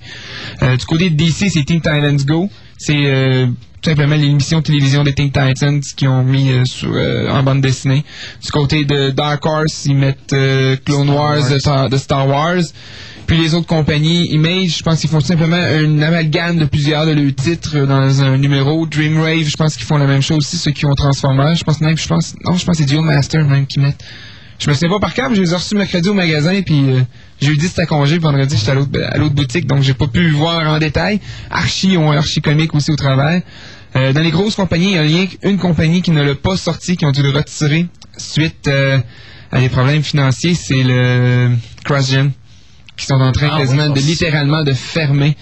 C'est euh, il reste peut-être deux trois titres à leur actif. La meilleure, à mon avis, c'était Sojourn, puis ça s'est arrêté au numéro 34. Les autres numéros sont ils sortiront pas. Donc, euh, la nouvelle série qui va sortir, Power quelque chose, finalement, ça a été euh, retiré de la liste. Le Donc, Power, euh, il était pas. le Power, il était pas, donc euh, il reste euh, plus grand-chose de côté-là. Donc, neuf titres de compagnies majeures, ou si on peut dire, ou plus, plus connus. Puis, euh, c'est ça, ça va être euh, un comic gratuit par personne qui se présente au magasin et qui le demande. Ensuite, euh, nous-mêmes, en magasin, on va faire des spéciaux. Tous les, les recueils de comics, les trade paperbacks, mettons un, un Amazing Spider-Man 1 à 6, bon ben tout le recueil des 6 numéros ensemble, il va avoir un 15% de rabais sur euh, c'est intéressant. Pour euh, ça revient beaucoup moins cher d'acheter les 6 numéros qui des fois ne sont plus trouvables ou qui ont monté de prix. Donc ça devient beaucoup plus abordable comme ça. Puis l'histoire est, est en entier, on manque rien. Même qu'il n'y a même pas de publicité au travers, ce qui fait euh, c'est un autre petit bonus aussi. Puis euh, ensuite euh, on va, il y a beaucoup de comics aussi qu'on a déjà dans nos, dans nos boîtes qui vont être à 50 sous. Certains à moitié prix pour euh, surtout les adaptations de films, des, des, des- du, sauf Alien et Predator qui vont être au prix. Il y a des adaptations comme ça qu'on on, on laisse bien correct, mais tout ce qui est les autres, euh, j'ai vu euh, Le Roi Scorpion ou d'autres euh, vieilles euh, vieux films que de quelques années qui sont sortis, ils vont être euh, à ce moment-là euh, à moitié prix pour plusieurs d'entre eux autres. Et euh, peut-être euh, d'autres euh, d'autres spéciaux aussi qu'on va offrir en magasin cette journée-là. Le Free Comic Book Day, c'est la troisième année. Donc, euh, il, reste, il me reste encore au magasin de, des numéros des deux dernières années. Donc, c'est vrai qui va les avoir, ils vont être à 50 sous, eux autres aussi. Pensez au magasin. Donc, il y a Ultimate Spider-Man 1, Ultimate X-Men 1, du Transformer numéro 1 aussi pour ceux qui... Il faut juste regarder qu'est-ce que ça peut avoir de l'air. De quoi d'abordable, un peu pour tout le monde. Euh, juste par curiosité, par exemple, le X-Men qui avait édité l'année passée, est-ce qu'il était en version complète? Parce que je sais que le Spider-Man, la première année, il était pas complet. Il était pas manquait complet? les quatre, premières, les quatre dernières pages, je pense. Euh, j'ai pas remarqué ce Ultimate X-Men. Il me semble qu'il était complet. Quoique j'ai acheté le recueil de Ultimate X-Men 1, donc euh, j'ai bon j'ai ramassé ma copie de Ultimate X-Men Free Comic Book Day, mais je l'ai pas vraiment lu parce que j'avais déjà lu le, le, le trade. Donc euh, je sais pas s'il va être complet. J'ai pas remarqué s'il était Dans ce cas, je sais que Marvel, il y avait cette tradition. Ils ont fait ça la première année. La deuxième, je l'ai pas eu, le Free Comic Book Day de X-Men, fait que je savais pas s'il était complet ou non, mais c'était une question que, que je me posais, étant donné que c'était des numéros doubles, là. Mais euh, de diminuer leur, leur coût de production, peut-être. Peut-être. faut voir aussi qu'une bande dessinée, à un moment, quoi, 22 pages. S'ils ont enlevé 4 pages, ils ont peut-être sauvé sur, c'est des comics qui donnent littéralement aux autres mêmes, donc c'est c'est quasiment des pertes nettes pour cette journée-là. Mais en espérant attirer plus de clientèle pour qu'ils viennent ramasser les trades, qu'ils viennent s'abonner à des séries ou quoi que ce soit pour augmenter leur volume de vente. Donc, euh, C'est une, belle, c'est une belle occasion aussi de faire connaître de nouvelles séries, De nouvelles séries. chercher justement, euh, puis même de tester le marché là, euh, à savoir si les gens aiment ça ou pas. là. ben, toute la série Marvel Age que Marvel sort pour tous âges, des vieilles histoires qui reprennent, qui mettent un peu plus contemporain. Ben, c'est une ligne qui a commencé depuis 6-7 mois seulement. Donc, l'an donné, une, euh, celui de Spider-Man, qui est, un des, qui est le plus populaire en ce moment dans les personnages de Marvel, l'an donné, un, un numéro gratuit va peut-être venir attirer beaucoup plus de gens à cette catégorie d'âge-là. Parce que c'est vraiment tous les âges. Ça vise autant 8 ans que 18 ans. Contrairement à peut-être à certaines euh, séries comme les Marvel Knight qui visent quasiment 16 ans et plus, puis euh, Ma- Max Comic qui vise 18 ans, tout de Marvel. Donc, euh, donc euh, je pense que ça va, ça va peut-être euh, ça va donner un bon un bon, un bon coup de pouce pour euh, l'industrie de la bande dessinée pour une troisième année. Je pense même que l'industrie n'avait besoin. Elle avait besoin de quelque chose comme ça parce que ça a baissé dans les dernières années. C'est la troisième. C'est la troisième année Free Comic Book Day, oui. Puis, euh, ouais, il y a eu, il y a quelques années, l'univers de la bande dessinée a chuté, littéralement. Ils sont en train de reprendre le dessus tranquillement, pas vite. Ils vont avoir un bon coup de main aussi mercredi, je pense. Ouais. Spider-Man, qui est le deuxième film qui a raflé tous les box-office. Donc, euh, ils ont d'ailleurs fait concorder la journée du comic gratuit pour Spider-Man, qui devait à l'origine sortir le vendredi. Donc, euh, bon, pour des histoires de box-office et battre des records, ils ont ramassé la journée du Ouais, film. ben, Mais bon, ça qu'ils font. ça ne change rien pour la, la- la journée du comic. Donc, euh, on a reçu les stocks déjà. faut que je sépare ça entre les deux magasins maintenant, puis euh, ça va être beaucoup de travail cette semaine pour On moi. a ça se peut-tu qu'à ta chronique la semaine prochaine, euh, on a quelque chose de spécial? hein? Oui, on va avoir des petites surprises. J'ai des petites surprises pour les auditeurs la semaine prochaine. Donc, il va falloir que les gens écoutent parce Il va que. falloir que les gens écoutent. Même s'il fait beau, même s'il fait plus 40 dehors, euh, puis gros soleil, puis. Une euh, radio, ça se met sur le bord de la piscine. Ouais, dedans, ouais, mais à dans le côté. sens parce qu'il À va falloir qu'ils aillent leur téléphone cellulaire avec eux autres aussi, puis euh, Mhm. notre numéro, on va vous donner le numéro à plusieurs reprises dans l'émission, parce que il va y avoir vraiment des belles petites surprises pour le monde, donc. euh, En plus que je vais parler du previews avec... Ça va être un bon moment de s'abonner à plein de nouvelles séries. Il y a 17 numéros 1 du côté de Marvel. Aïe! Si je prends une minute pour chaque, je pense que je vais péter mon temps d'antenne. Mais bon, c'est pas grave. Toi, tu vas péter ton temps d'antenne, puis moi, je vais péter mes plombs. Heureusement, il y a beaucoup de one-shot et de mini-séries au travers, mais quand même, c'est... euh, Il nous manque juste Emma Garfield pour nous faire un feu d'artifice ici dans la pièce, n'est-ce pas? Oui, oui, oui. Uh-huh. Donc, euh, ça fait euh, un peu le tour de la journée du comic. OK. Habituellement, euh, pour vous autres, c'est une, une grosse journée? Ouais, j'ai vécu une seule, les éditions, Ah, euh, seulement, mais j'étais à la Pyramide. Euh, ça a été pas si pire. Comment ça marche ça si au. Québec? Est-ce que c'est vraiment populaire ou ça marche plus aux États-Unis? J'ai bien l'impression que ça marche plus aux États-Unis. Mais euh, parce qu'aux États-Unis, ben, c'est plus facile d'accès pour eux d'avoir, mettons, des signatures d'auteurs ou de, bon, des vedettes qui peuvent venir. Ici au Québec, ben, j'ai l'impression qu'ils... Bon. Mais c'est vrai, ça, j'ai remarqué qu'avec une journée comme ça, il n'y a jamais eu de boutique qu'on pensait, à un moment donné, à dire, ah, écoute, on va amener un auteur euh, de bande dessinée, euh, Ça se fait peut-être à Montréal. peut-être. Peut-être qu'à Montréal, ils ont les moyens de pouvoir faire venir quelqu'un, mais Je pense pas que le marché du comic book soit si gros que ça au Québec pour que ça vaille la peine de, me, de faire venir des gens parce que tu as des frais assez importants quand même Oui. pour les faire venir. Ouais, mais encore là, ça dépend où tu vas le chercher. On a des Québécois qui travaillent. Oh, oui, il y en a quelques-uns, puis qui mais, restent, euh, en- ils restent au Québec. Tu peux- tu t'en vas chercher quelqu'un du, du coin, c'est encore mieux pour la promotion. Mais euh, que je sache, il n'y en a pas un qui, euh, qui est en haut de la, en haut des, euh, des, des euh, comment je pourrais dire, des principaux euh, dessinateurs. Là. Je veux dire, il y en a qui font, euh, qui œuvrent aux États-Unis, mais c'est pas des, euh, des kings comme dirait l'autre. ou ceux qui pourraient peut-être être disponibles sont peut-être pas nécessairement assez connus comme vedettes pour déplacer du monde de plus. Ouais. Il y a ça aussi qui pourrait, qui peut arriver. Effectivement. Ben écoute, euh, merci beaucoup euh, pour le, le petit détour. Ça me fait plaisir. Alors nous, on se revoit de toute façon la semaine On prochaine. s'en revoit la semaine prochaine. Et puis, euh, tu vas nous dire toutes les nouveautés dans le domaine de la figurine et du comic book. Et là. du comic book, oui, je vais feuilleter le preview. euh, Et entre-temps, bien les gens, samedi prochain, peuvent aller te voir. Ils peuvent aller me voir. Moi, je vais être au centre innovation, Ok. à la pyramide, où il y a aussi tout l'éventail de, de back issue, de vieux numéros. Donc, euh, 50 boîtes de comics à 100, 150 boîtes, comics par boîte. Et euh, 7-8 boîtes de, de, de recueils de, de, de bandes dessinées aussi. Je pense que ça va être la bonne place pour venir me rencontrer. Puis, à ce moment-là, ben, tu nous feras un rapport le dimanche de comment ça a été la journée. Oui. Tant qu'à venir nous en parler, on aimerait Tant qu'à bien venir en parler, le- oui. le- le- le- ce qui s'est passé pendant cette fabuleuse journée-là, là, si tu as osé danser sur les tables et tout et tout là, pour vendre des comics. euh, euh, je verrai si c'est Ouais, tu vas envoyer des espions pour vérifier. Ouais, non, mais on devrait amener quelqu'un avec une caméra. euh, on mettra ça sur notre webcam. euh, on aura une webcam peut-être à un moment. Ah oui. Bon, ben écoute, bon. euh, Monsieur Martin, ben merci beaucoup. Et puis on se dit à la semaine À prochaine. la semaine prochaine. Alors nous, on s'arrête encore pour un petit bout musical et puis euh, toujours, ben là, on va finir avec Sequest. Ça, je suis tanné. Sequest, ça? De toute façon, on sait bien qu'on a tanné spécifié- après la première émission. C'est ça. Euh, c'est bien d'avoir quand même spécifié qu'on faisait écouter du Sequest parce qu'on a du Star Wars, du Independence Day, du Star Trek à travers tout ça, hein, après ce qu'on a pu entendre là. Mais là, on va finir avec euh, deux petites musiques euh, de Sequest et puis on vous revient tout de suite après avec notre petit ami José qui va nous parler de littérature. Alors on revient dans quelques instants.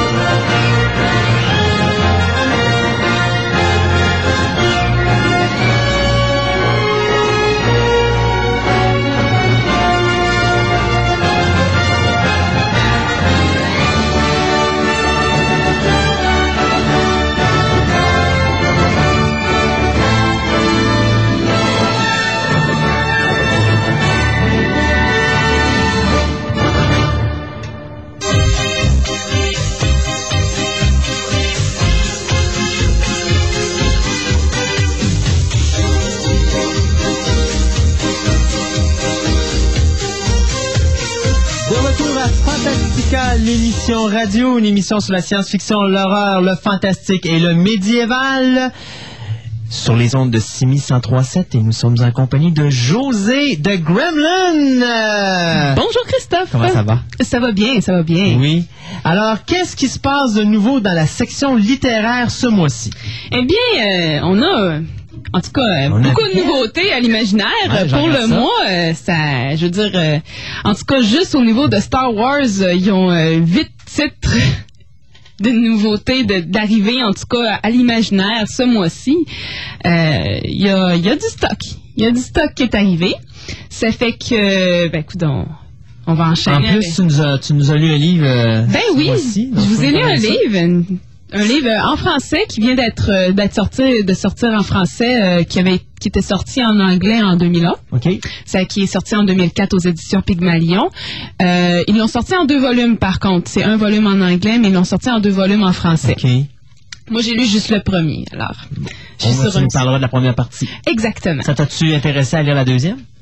Oui. Oui? Ah, j'aimerais euh, j'ai- j'ai- j'aimerais poursuivre la lecture. OK, bon, ben, c'est parfait. C'est vrai que je vais, je vais y aller avec les nouveautés. vas-y Après ça, on va y aller avec le livre.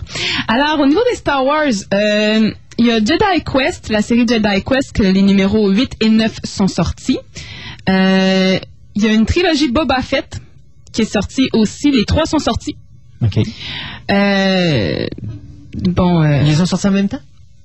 euh, Est-ce que c'est- ben, moi, en même ben, moi, sur le site de l'imaginaire, euh, j'ai été, j'ai été la semaine, il y a une semaine et j'y suis retournée cette semaine et dans cet intervalle-là, les trois sont apparus. OK. Ça fait que, en tout cas, c'est, arrivé les trois ensemble à l'imaginaire. Euh, je sais pas s'il y a d'autres livres qui s'en viennent, mais jusqu'à maintenant, il y en a trois. Euh, c'est bon, c'est, à l'époque, c'est des Clone Wars novels. Ça fait que c'est dans, c'est en même temps que les Clone Wars. Euh, Il y a un livre de The Clone Wars de Sisters Deception qui est sorti en hardcover. Ça fait que qui, euh, qui se situe environ un an après le troisième euh, film. Hmm. Donc, celui qu'on va avoir. Exactement. Et il y a deux livres dans le Jedi Apprentice. Et là, ça, c'est bizarre. C'est le numéro 6 et le numéro 9. J'imagine que le numéro 6, je sais pas, il est peut-être euh, hors, euh, hors production, backorder. Puis là, ils viennent Ouais, d'être capables de l'avoir. Mais, euh, Mais ce qui est important, c'est de savoir c'est que le numéro 9 vient de sortir. exactement. Ah, OK. Alors, euh, au niveau des livres plus reliés euh, au jeu de rôle, il y a le, dans euh, Forgotten Realms, il y a Hunter's Blade numéro 2, The Lone Draw, qui était en hardcover, qui vient de sortir paperback. Pour Ah. ceux que ça intéresse, le paperback vient de sortir. Que ceux qui n'avaient pas les sous de s'acheter le hardcover, ils peuvent s'acheter le paperback moins cher. Exactement. Cher? Ça, c'est genre, euh, généralement, c'est 10 dollars. OK, 10 c'est dollars plus taxes. Ah, tu as été à l'imaginaire voir ça? Oui, oui, Ah, j'ai été. OK, t'as pas pris le prix en note? Non, j'ai rien dit. C'est Bon, on s'entend que les livres en anglais, c'est entre, c'est généralement entre euh, 9,99 et 11,99, tandis que ça en anglais, c'est entre 24,99 et 34,99. OK. Mais plus généralement dans le 34,99. Euh, ensuite, au niveau de Dragonlance, il y a Age of Mortals 4, Prisoner of Haven qui est sorti. Euh, encore dans euh, Forgotten Realms, il y a The Hervis Scale Trilogy, le numéro 2, Down of Night, qui est sorti. OK. Euh, dans Vampire, euh, qui ont sorti euh, les euh, Dark Age Clan Novels, le numéro 12, euh, Ventru Clan Novel, est sorti. Le- plus une nouvelle sur le clan Ventru est sorti. Au niveau des films, on a certains... Le livre de King Arthur est arrivé. Oui, ben OK, avec le film qui sort dans, dans deux C'est semaines. ça, il est écrit par Frank Thompson d'après le, le screenplay, d'après le scénario de M. Franzoni. Euh, les éditions Bantam ont décidé de rééditer les Foundation Novels de Asimov, en Asimov. hardcover. OK. C'est-à-dire que là, présentement, ce qui est disponible, c'est Fondation, Fondation et Empire et euh, Second Foundation. Et ils ont aussi re- ressorti iRobot. À cause que le film s'en À vient cause que le film s'en vient. C'est qu'ils ont décidé de faire une réédition hardcover des euh, nouvelles de Asimov. Ensuite, euh, au niveau plus général, hum, on a euh, au niveau de Anne Rice, New Tales of the Vampires, il y a Vittorio the Vampire qui est sorti. Ça, c'est c'est quoi? Est-ce que c'est le dernier de la série ou... Parce que moi, Anne, Anne Rice, je veux dire que, bon, à un moment donné, j'avais un intérêt, mais là, je l'ai comme perdu, puis là, je suis tout mélangé dans les séries, là. Ben, il y a ça, c'est, euh, elle elle a la série, puis elle a aussi des livres par rapport aux personnages qui sortent, qui sont, euh, qui finalement s'imbriquent dans le reste. Puis là, celui, finalement, le livre avec comme personnage central Vittorio, l'histoire de Vittorio, ce livre-là est sorti, cette histoire-là est sortie. OK. Euh, Il y a un hardcover euh, de Ed Greenwood, A Chronicle of Agerta, The Silence, The Silence House, qui est sorti. J'ai l'anglais qui, euh, qui fait peur. Qui m'éveille, hein? Oh yeah! Euh, ben là, c'est le fun, je vais m'en aller dans les livres en français juste après. Ah, Alors, au niveau des livres en français, il y a L'Assassin Royal 10 de la série de Robin Hobb qui est sorti en français, Serment et Deuil. Ça, je connais pas ça. C'est une série qui, euh, moi, j'en ai pas lu encore de cette série-là, mais c'est une série qui est quand même qui, euh, qui est quand même assez populaire.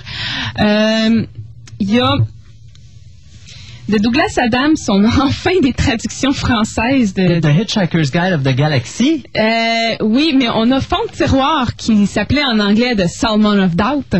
OK. Euh, c'est les, euh, c'est entre autres les premiers chapitres du dernier livre euh, qu'il devait écrire avec euh, son euh, son enquêteur Dick Gently.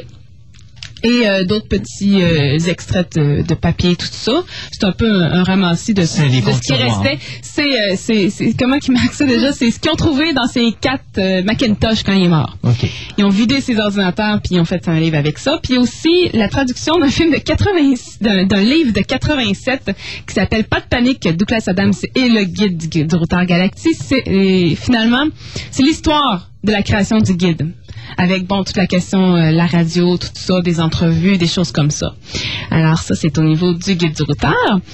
Euh, ensuite euh, en français euh, il y a un requin sous la lune de Matt Ruff, un auteur que je connais pas du tout, mais euh, d'un livre qui est sorti en 97 en anglais, dont on a enfin une traduction. C'est toujours, des fois, il y a des, des, Ouais, des gros délais. délais qui sont pas toujours Ça demande, ça demande toujours aussi, euh, je suppose, la popularité. là. Quand c'est populaire au, niveau, anglophone, ils vont le faire en français. Ensuite, euh, il y a, hum, au niveau des éditions Bragelonne, il y a deux nouveaux euh, titres. Il y a Seigneur de cristal d'Alexandre Malagoli, euh, ça c'est un livre originalement en français. Et il y a Maître du temps, l'initié de Louise Cooper, que ça, j'ai pas regardé si c'était une traduction. Oups. Ah, tragique. Il y a Terry Goodkind euh, qui a une traduction de son deuxième livre de L'épée verte, La pierre des larmes. Puis, au niveau plus euh, donjon en français, il y a Les orques, numéro 3, Les guerriers de la tempête, qui est sorti aux éditions Bragelonne encore. Il y a un livre jeunesse, Félix et le monde à l'envers, qui est sorti, d'Elizabeth Kay. Et ils ont fait, Del Rey, les éditions Del Rey ont fait euh, une édition pour euh, 12, 12 Years Old and Up, finalement, une version un petit peu raccourcie, plus jeunesse, euh. de Pound of Prophecy de David Eddings, qui est le premier livre de sa, de, de sa série. euh, Oh mon Dieu, le titre, je ne m'en souviens plus, mais de sa série qui, qui, qui, l'a- qui, l'a- qui est finalement sa grande série populaire. Et il y a eu une réédition aussi d'un classique finalement de plus du fantastique, Jekyll and Hyde and Other Stories of the Supernatural de Robert Louis Stevenson. Bon, ça fait longtemps que c'est sorti, ça. Euh... Ben, c'est en Euh. français qui est sorti. Non, non, c'est une, une version. euh, Parce que je me rappelle qu'à dans le temps de la librairie Smith, il y en avait, euh, il y avait un livre comme ça aussi, là, où est-ce que... Ben, ils ressortent souvent les, les classiques, les- ils les ressortent d'une manière assez régulière, mais il y en a une, il y en a une nouvelle édition qui est ressortie. Ça fait c'est pas mal ça pour, c'est quand même pas mal. Ben oui, hein. Quand on disait que le mois de janvier, février avait été plutôt, euh, Tranquille. plutôt low profile, là, tranquille, là, ça commence à. Mais pourquoi est-ce que... Parce que euh, on a l'air d'avoir ça. Le livre a l'air d'être complètement à l'opposé des autres saisons, c'est-à-dire absolument, euh, bon, comme le DVD ou encore la figurine ou des choses comme ça, c'est toujours dans l'automne ou justement au début de l'hiver. Là, quand il y a des points morts, on dirait que là, c'est fort parce que c'est la rentrée, donc on y va. Le livre a l'air d'être dans des périodes où justement ça bouge pas trop dans l'industrie, euh, dans les autres départements, parce que justement, comme là, euh, est-ce que c'est parce que c'est l'été, les gens vont être sur la plage, ils vont lire plus souvent? Est-ce que c'est pour ça qu'on garoche des livres? C'est plate à TV. C'est plate à TV, ouais, c'est les reprises. Ben, les ça. livres, euh, Ou est-ce que c'est vraiment quelque chose de spécial, là? C'est vraiment... euh, généralement, il y a des. J'allais il y a dire, des j'ai posé une colle. Ouais, pas mal, pas mal, parce que, mais c'est sûr que généralement, il y a toujours une grosse sortie d'automne, c'est sûr, au niveau des livres. Mais il y a toujours une bonne sortie, euh, une sortie d'été. euh, Ok. Là, on est tombé même. dedans. Bon, en tout cas, au niveau, au niveau du fantastique, ça a bien l'air. hein, Au niveau de tout ça, en tout cas. Et là, tu nous as lu un livre qui s'intitule Le royaume de, To- de Tobin. OK, tu me disais donc c'était l'adaptation, ben, c'était une, une traduction d'un livre en anglais. Le livre en anglais, le titre était? C'est le Bone, c'est The Bone Dolls Twin. OK, Évidemment, les jumeaux de la poupée de d'os. OK. Euh, c'est ça, qui est un livre en fait en anglais et on scindé en deux parties en anglais. Moi, j'ai lu la En première français, partie tu veux dire? en français. Oui, excusez. Et alors, j'ai lu la première partie qui s'intitule Les jumeaux. C'est un livre de Lynn Flewelling. C'est son premier livre aux adultes. Elle écrit surtout de la littérature jeunesse. Alors, elle s'est lancée dans la littérature euh, finalement adulte et euh, de tous âges. Alors, euh, l'histoire, en gros, c'est euh, c'est un territoire qui est généralement, à cause d'une- prophétie qui a été euh, dite par un oracle, qui doit être dirigé par des femmes. Évidemment, ça ne fait pas nécessairement l'affaire des héritiers masculins de la lignée. Alors, à une certaine époque, un des, un des héritiers décide d'éliminer toutes les femmes de la lignée puis de prendre le pouvoir pour éviter, euh, finalement, pour, pour éviter que les malheurs arrivent à cause de la prophétie. euh, une des dernières femmes qui reste en vie, elle est enceinte de jumeaux et son mari et des magiciens décident à son insu de seulement faire survivre un seul des deux jumeaux, de tuer l'autre, de tuer le mâle, de garder la fille et de par un, sort de d'espèce de chaman moins connu, la fille prend l'apparence du garçon. C'est tout le long qu'elle vieillit, elle a toujours l'apparence d'un garçon, elle est traitée comme un garçon, tout ça. C'est l'histoire un peu de, de ce personnage-là qui, euh, qui vieillit puis qui est gardé isolé pour pas que le secret soit révélé non plus et qui est, euh, qui est gardé isolé. Sa, mère devient, finit par devenir folle parce que le jumeau qu'ils ont tué, euh, il a eu le temps d'inspirer un premier souffle de vie, donc d'avoir une âme et cette âme-là est devenue un fantôme qui suit toujours l'autre jumeau. Alors, ça devient une situation qui est un peu spéciale, vu que, bon, le, le survivant est isolé, il vit dans une maison qui n'a pas d'autres enfants, qui est hantée finalement par un, fantôme. Et tout le monde a peur finalement, il faut, faut pas que ça se découvre tout ça parce que sinon il va se faire tuer, on va tous se faire tuer. Et il y aura plus, aura plus de filles de la lignée. Et ça va être le drame pour le pays au complet. Alors c'est un peu ça l'histoire. Euh, bon, on voit, on voit un peu, euh, vu qu'elle fait finalement des enfants, son, le centre un peu de son livre. Bon, on voit ici probablement le- l'héritage de sa littérature jeunesse qu'elle a écrite avant. C'est un, allez, c'est un, allez, c'est un que moi j'ai trouvé très intéressant à lire. Euh, j'ai envie de lire le, le deuxième, de voir la suite. c'est un peu, c'est un peu plate là. T'arrives, ah, Ben, alors, tu t'achèteras le deuxième, tu liras le deuxième. ben oui, euh, j'aurais pas le choix là. Hey, Colin, Ouais. c'est des plans, ça, c'est des Ben, plans oui, pour ben oui, les gens. là. Mais c'est quand même bon, ça veut dire qu'il est intéressant. Il est intéressant. Euh, moi, je- le monde est bien construit. C'est vraiment. Est-ce que ça se passe dans un univers fantastique? Est-ce que c'est un univers de la Terre, mais dans le passé? C'est pas sur la planète Terre, c'est vraiment dans un, dans un territoire euh, qui est, bon, évidemment, on a une comme traditionnel livre de, de fantastique, t'as la carte au début. Avec, euh, elle, a, elle a ajouté le détail de nous mettre aussi les saisons, qu'est-ce qui se passe à chaque saison. C'était amusant, mais quand elle y fait référence dans le livre, tu te souviens plus du tout. Moi, je m'en souvenais plus, c'était comme, ouais. OK. Là, je lis un peu ce qui suit. Bon, on doit être au début de l'hiver. OK. Je- ça l'a mis comme détail. On peut y faire référence, mais c'est pas obligatoire. On, on est capable de survivre pareil. Euh, c'est ça. C'est sur un territoire qui est, euh, qui est finalement inventé de toutes pièces, qui est de style médiéval fantastique. OK. C'est une histoire qui se passe dans un monde où on se bat à l'épée, où on est à cheval, euh, où c'est des châteaux. Où il y a de la magie. Où il y a de la magie. Euh, et c'est ça, c'est vraiment dans un domaine médiéval fantastique finalement. Euh, c'est bien, le, le monde on le sent bien. C'est, moi je l'ai trouvé, je l'ai trouvé bien, je l'ai trouvé construit. Euh, l'histoire, c'est vraiment, euh, moi j'ai trouvé bien ficelé aussi. L'histoire, en tout cas moi j'ai trouvé le livre vraiment intéressant, vraiment le fun à lire. Euh, la seule chose que j'ai trouvé désagréable, et ça j'ai l'impression que c'est la question de la traduction. Il y a des phrases étranges. Il y a des phrases qu'il faut que tu relises pour comprendre. Ça, ça tombe toujours un petit peu ses nerfs. Parce que c'est juste qu'il voulait être sûr que tu portes attention. Qu'on porte attention. qu'est-ce qui se passe. Mais c'est ça, il y a des phrases où la syntaxe, c'est comme tu la lis puis t'es pas trop sûr du sens qu'elle a, c'est qu'il faut la relire bien comme du monde. Tu dis bon, il doit manquer une virgule là. Ah finalement ce bout-là devrait aller avant. Ça arrive quelquefois et ça j'ai ça avec le fait qu'il y a quelques il y a quelques il y a quelques fautes euh, d'orthographe et tout ça, je me dis c'est probablement la traduction qui ici est le piège. Ça fait que C'est un livre de combien de pages? c'est un livre de 320 320 330 pages. 330 pages, c'est écrit gros? C'est écrit gros. C'est écrit gros, ça se lit, euh, ça se lit quand même assez vite, là. euh, sérieux, je- Et finalement, si on avait rétréci le lettrage, probablement qu'on aurait pu mettre le- le- Ah, l'intégralité du. Ah, en- facile. Facile. C'est un petit truc facile pour, euh, Pour, façon faire, de faire pour faire deux livres, là. Sérieusement, parce que, je veux dire, euh, des livres plus, même à ça, euh, des livres plus épais que ça, euh, les deux livres auraient pu être mis en un facilement, là. Il y a des livres, euh, il y a des livres de poche qui sont écrits bien plus petits que ça, puis qui, qu'on aurait pu faire les deux en un, là. Mais, euh, non, c'est ça, c'est juste au niveau de la traduction que c'est un petit peu, euh, ça l'accroche un peu. Ça l'accroche un peu. Et euh, au niveau du coût, ça revient à combien? Le, le- Celui-là, les Pygmalions, généralement, sont à 35, 35. Ouais, 35. 35 plus taxes. Ça, c'est quelle maison d'édition qui sort ça? Pygmalion. Pygmalion. C'est ça, c'est le Pygmalion. Ouais. Donc, un petit livre euh, sur 1 à 10, euh, 10 étant le meilleur. Hmm, pour une première partie, moi, je mettrais 8. Pour la première partie. Ouais. C'est sûr que c'est, c'est- là on est à moitié, ça fait que ça aurait été fun d'avoir l'ensemble pour pouvoir vraiment le coter là. Mais euh, moi ça m'intéresse vraiment de, de lire le deuxième là.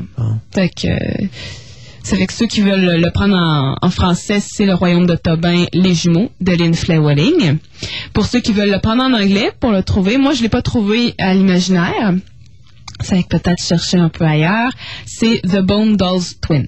OK. D'ailleurs, c'est ça, de- c'est pour ça qu'on on parle de l'imaginaire depuis tantôt. C'est pour c'est bien important de spécifier aux gens, c'est parce que c'est grâce à l'imaginaire qu'on a notre Qu'on a réussi à lire ce livre. C'est ça, parce que quand donné qu'on le, magasin de la librairie Smith, euh, ben, plutôt la, la- la librairie de la librairie Smith a, term- a On a fermé ses portes, malheureusement, ben là, on au moins euh, Benoît Doyon là, de l'imaginaire qui nous a permis de continuer à vous offrir ces critiques. euh, Exactement. Et euh, tous les livres, quand on parle des nouveautés, c'est ça, c'est les livres qui arrivent à l'intérieur du mois à l'imaginaire. Donc, sont que tu vois, toi, sur le site ou qu'eux te donnent. euh, Ben moi, je m'en vais sur leur site. Sur leur site, c'est assez facile. Vous allez dans romans et livres, vous avez nouveautés. Vous avez le choix de prendre 14 jours, 30 jours, 7 jours, tout ça. Puis vous avez la liste des nouveautés. 7 jours? Non. Joe plate. Il y a un pas, pas loin, je pense, je vais me cogner la tête dessus. OK. ben, José, merci beaucoup. nous, on se revoit dans, nous, on se revoit dans deux semaines avec euh, Les magazines. Les magazines. Alors, euh, bonne revue, ben, bonne revue, oui, bonne lecture. Bonne revue de revue. Nous, on s'arrête avec euh, mon petit thème euh, adorable de Candyman euh, qui s'appelle It Was Always You, euh, de Philippe Glass. D'ailleurs, ça a été très long avant qu'on puisse avoir la, trame sonore de ça. Il a jumelé le 1 et le 2. Parce que Philippe Glass, il, quand il fait des belles musiques, il est un petit peu comme Vangelis. Il met pas sur il met pas sur CD ou il met pas en trame sonore. Ça fait ce qui fait qu'à un moment donné, ça peut passer des années avant de l'avoir. On a juste à penser à Blade Runner. Ça a été quasiment quoi, 15 ans avant qu'on puisse l'avoir sur sur euh, sur un CD. Donc, euh, alors on va écouter ça et puis on vous revient après avec notre table ronde sur Spider-Man. Puis Peut-être que je vais glisser euh, un petit rapport euh, Peter Pan ou Ginger Snaps. Je sais pas. On regardera ça tantôt. Et si vous voulez nous appeler, question de parler avec nous, ben ça serait bien intéressant. On est toujours ouvert à ça. 670 9001 670 9001. On a une grosse demi-heure devant nous pour parler science-fiction, horreur, fantastique, médiéval ensemble. Alors, on s'arrête pour un petit bout musical et on vous revient tout de suite avec ça.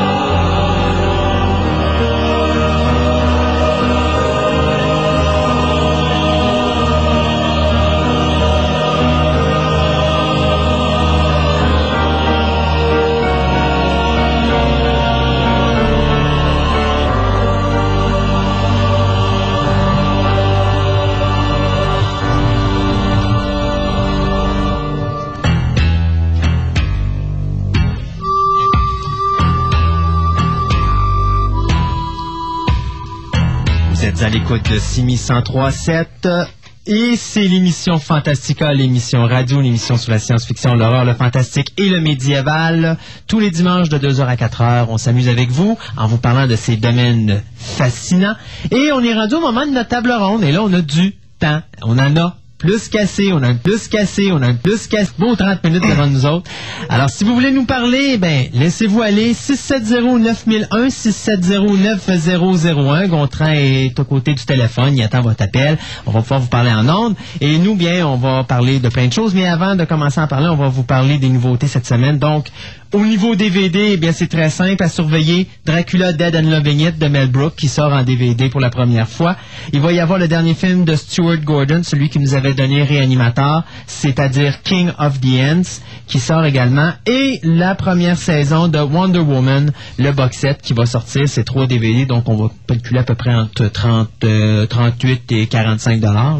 Le dessin animé de Spider-Man, c'est toute cette semaine aussi, le coffret euh, de la, le coffret de l'année 60, de 1960. C'est ça, euh, 1769, il me semble. Oh, oh c'est vrai, mais regardons, j'ai pas ça là-dessus. Comment ça que j'ai pas ça là-dessus? Ah, ah, ah, ah, ah, Ben, je te dirais que j'aurais eu ça sur le, journal du mois d'après. Donc, si je lis sur le journal du mois d'après, ça veut dire que non, c'est pas tout de suite.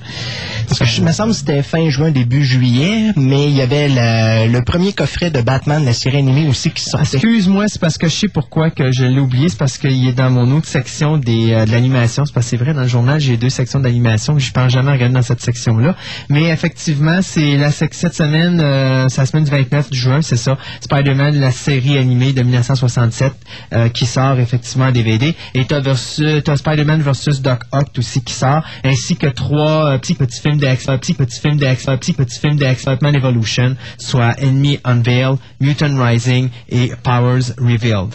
Donc euh, tout ça, euh, bien sûr, qui est sorti, ben, qui sort euh, la semaine prochaine. Au cinéma, bien, on en parle, bien sûr. Euh, Spider-Man 2. Qui?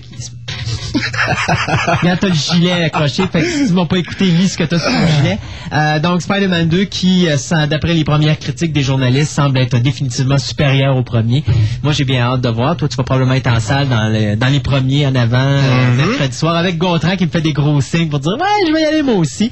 Donc, euh, mardi soir ou mercredi matin, dépendant de quel pied vous êtes levé, à minuit, ça va être la première de Spider-Man. En anglais, on l'aura pas à Québec tout de suite. Il va arriver, je pense, c'est jeudi ou vendredi.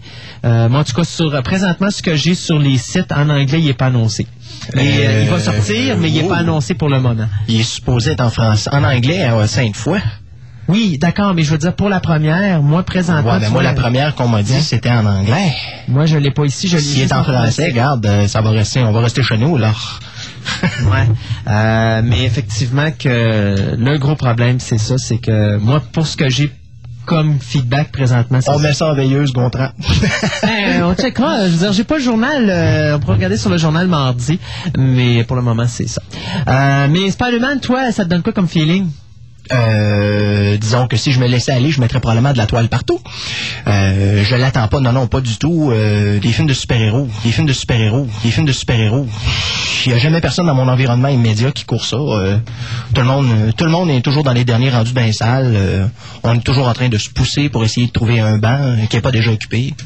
Tu fais ça, sortez-vous, vous autres? Eh, je suis tout le temps dans les premiers. euh, ça, oublie ça. Même Hulk l'année passée, qui était probablement la pire merde de l'année, euh, j'étais dans- j'étais de la première représentation. Fait que Spider-Man, c'est officiel, ça va être pareil. Euh, moi, en tout cas, je, je pense que j'ai bien hâte de voir ma séquence favorite que j'ai vue, en tout cas, dans les trailers jusqu'à présent, qui malheureusement risque d'être très courte dans le film, mais c'est la séquence où est-ce qu'il fait son... euh, il est comme sur une planche à roulettes, là. Puis il est À travers les véhicules, À travers les véhicules, puis que... Disons que j'ai- bien hâte de voir à quoi il est accroché pour pouvoir se promener de même. Parce qu'il est sûrement pas accroché à un gratte-ciel, ça tient pas de bout. Regarde, je pense que ça va aller comme le comic book. À un moment donné, on le voit aller dans, dans le centre-ville, mais il est rendu plus haut que les gratte-ciels, puis il continue à tirer des toiles d'araignée. Ouais, mais là, on retourne quasiment au cartoon des années 60 où c'est qu'il se promenait dans le ciel, mais tu savais jamais à quoi il était accroché. Après les nuages. C'est ça. Il y a déjà des affaires comme dans le premier, moi, il y a des affaires que, qui, qui m'a- bon, que j'accrochais pas, qui étaient, tu sais, genre, tu vois Spider-Man monter très haut dans le ciel, il retombe sur, euh, sur le sol. Tant qu'à moi, les deux jambes auraient lâché, mais bon. Tu sais, on- je pense que Sam Raimi a gardé le, le- le- le visuel du comic book.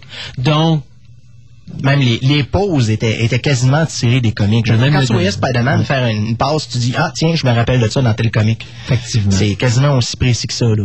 Euh, il a voulu rester très proche du matériel origina- original, puis il a bien fait. Original, puis il a bien fait parce que il a bien fait. Déjà là, les, les lance-toiles à l'origine, il y avait bien des gens qui étaient très frustrés de ça, que ce soit euh, organiquement, que ce soit organique. Euh, D'ailleurs, il y en a beaucoup qui sont euh, amusés à dire, euh, essaie de t'imaginer faire des wet dreams avec ça.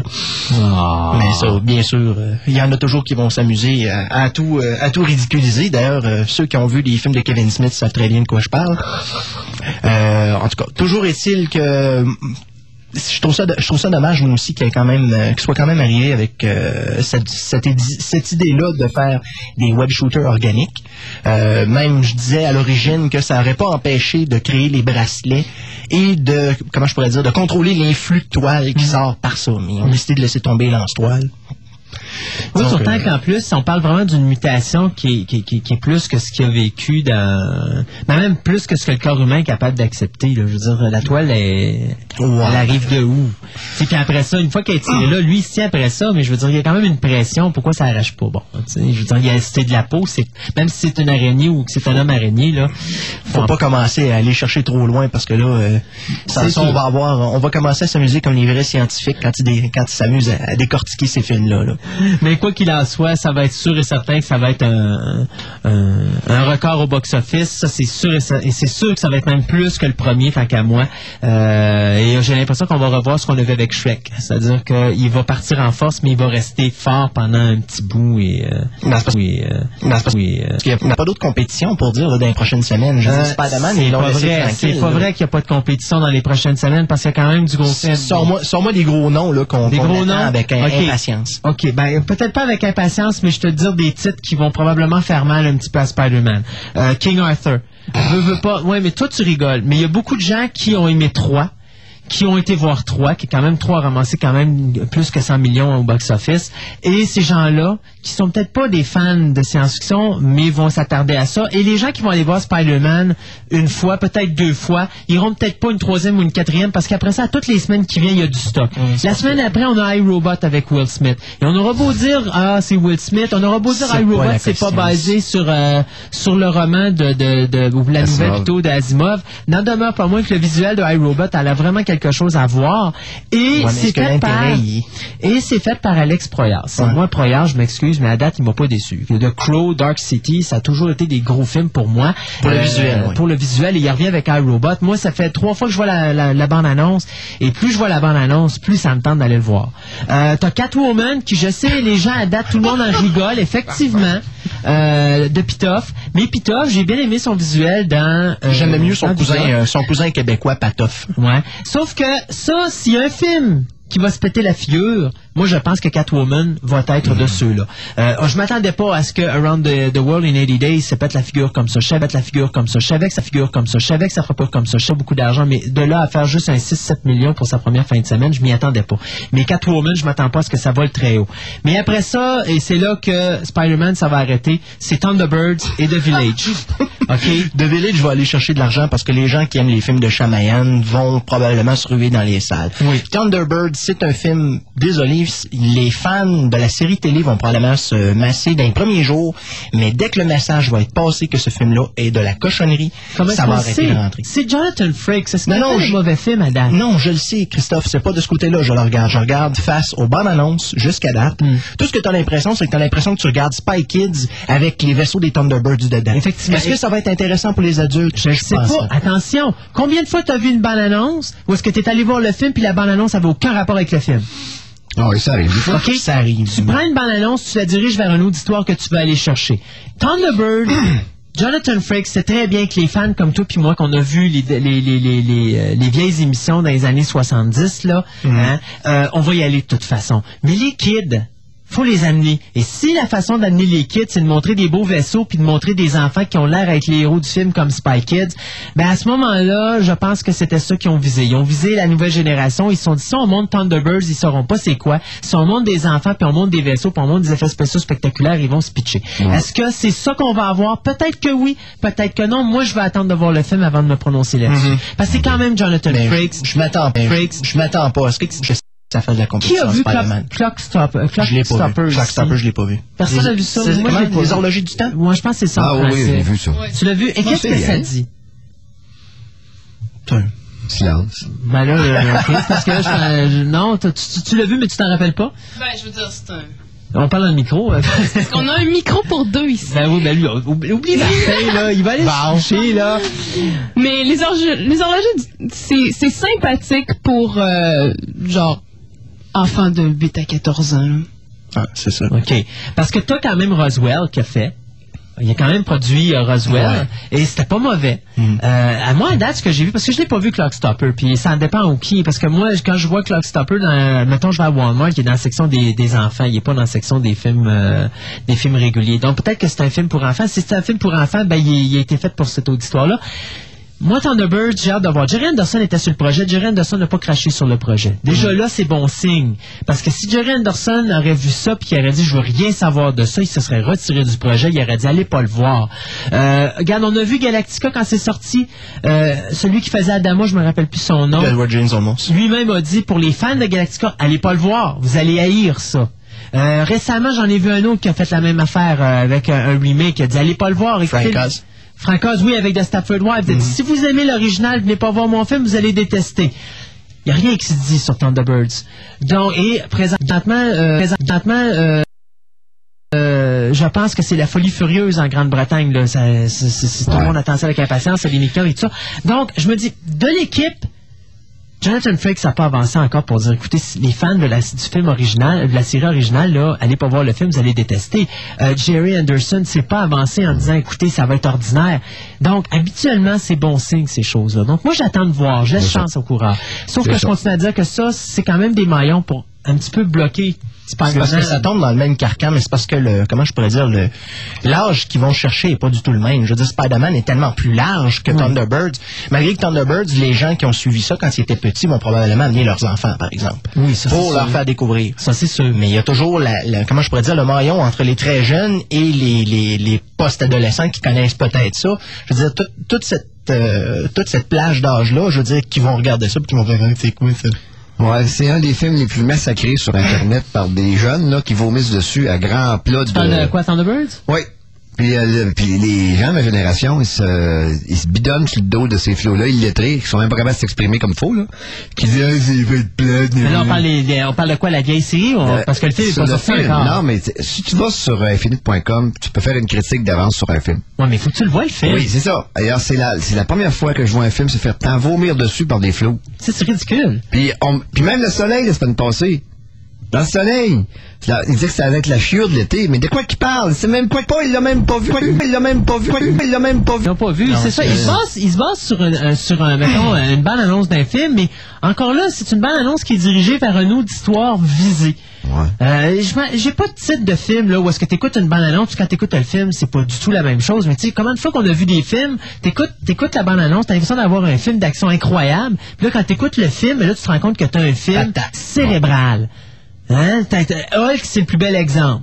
Quand on écoutait la bande-annonce de Hulk, on avait l'impression d'en avoir un film d'action. T'arrives là, c'est un film Ouais, psychologique. c'est un film psychologique. Exactement. Alors, tu vises l'auditoire que tu veux avec un trailer, mais tu peux pas dire un film va être pourri ou il sera pas pourri. On va le voir, hein? Voilà, c'est ça, tu regardes avant. C'est Cat- Catwoman, là, je dis que ça va être probablement un flop. Pourquoi? Pas parce que le film est mauvais, mais c'est simplement qu'il y a un film là-dedans qui va se péter à la figure. Ça se peut pas, on a trop de gros films. Puis à un moment donné, les gens, ils ont pas de l'argent acheté par les fenêtres. Donc, ils vont choisir leur film. Et Catwoman fait par Pitoff. Je m'excuse, mais les gens, Catwoman, surtout monsieur et madame tout le monde, qui ont vu Catwoman dans Batman Returns, c'est pas le Catwoman avec Ali Berry. Et Ali Berry aura pas le tonus de trimballer ce film-là sur ses épaules. Ça, c'est juste des faits. Maintenant, le restant, s'agit de voir le visuel. Moi, je m'attends à quelque chose d'extraordinaire. là que ça va jouer. C'est là que ça va jouer. Moi, d'après moi, écoutez, j'ai vu Vidoc.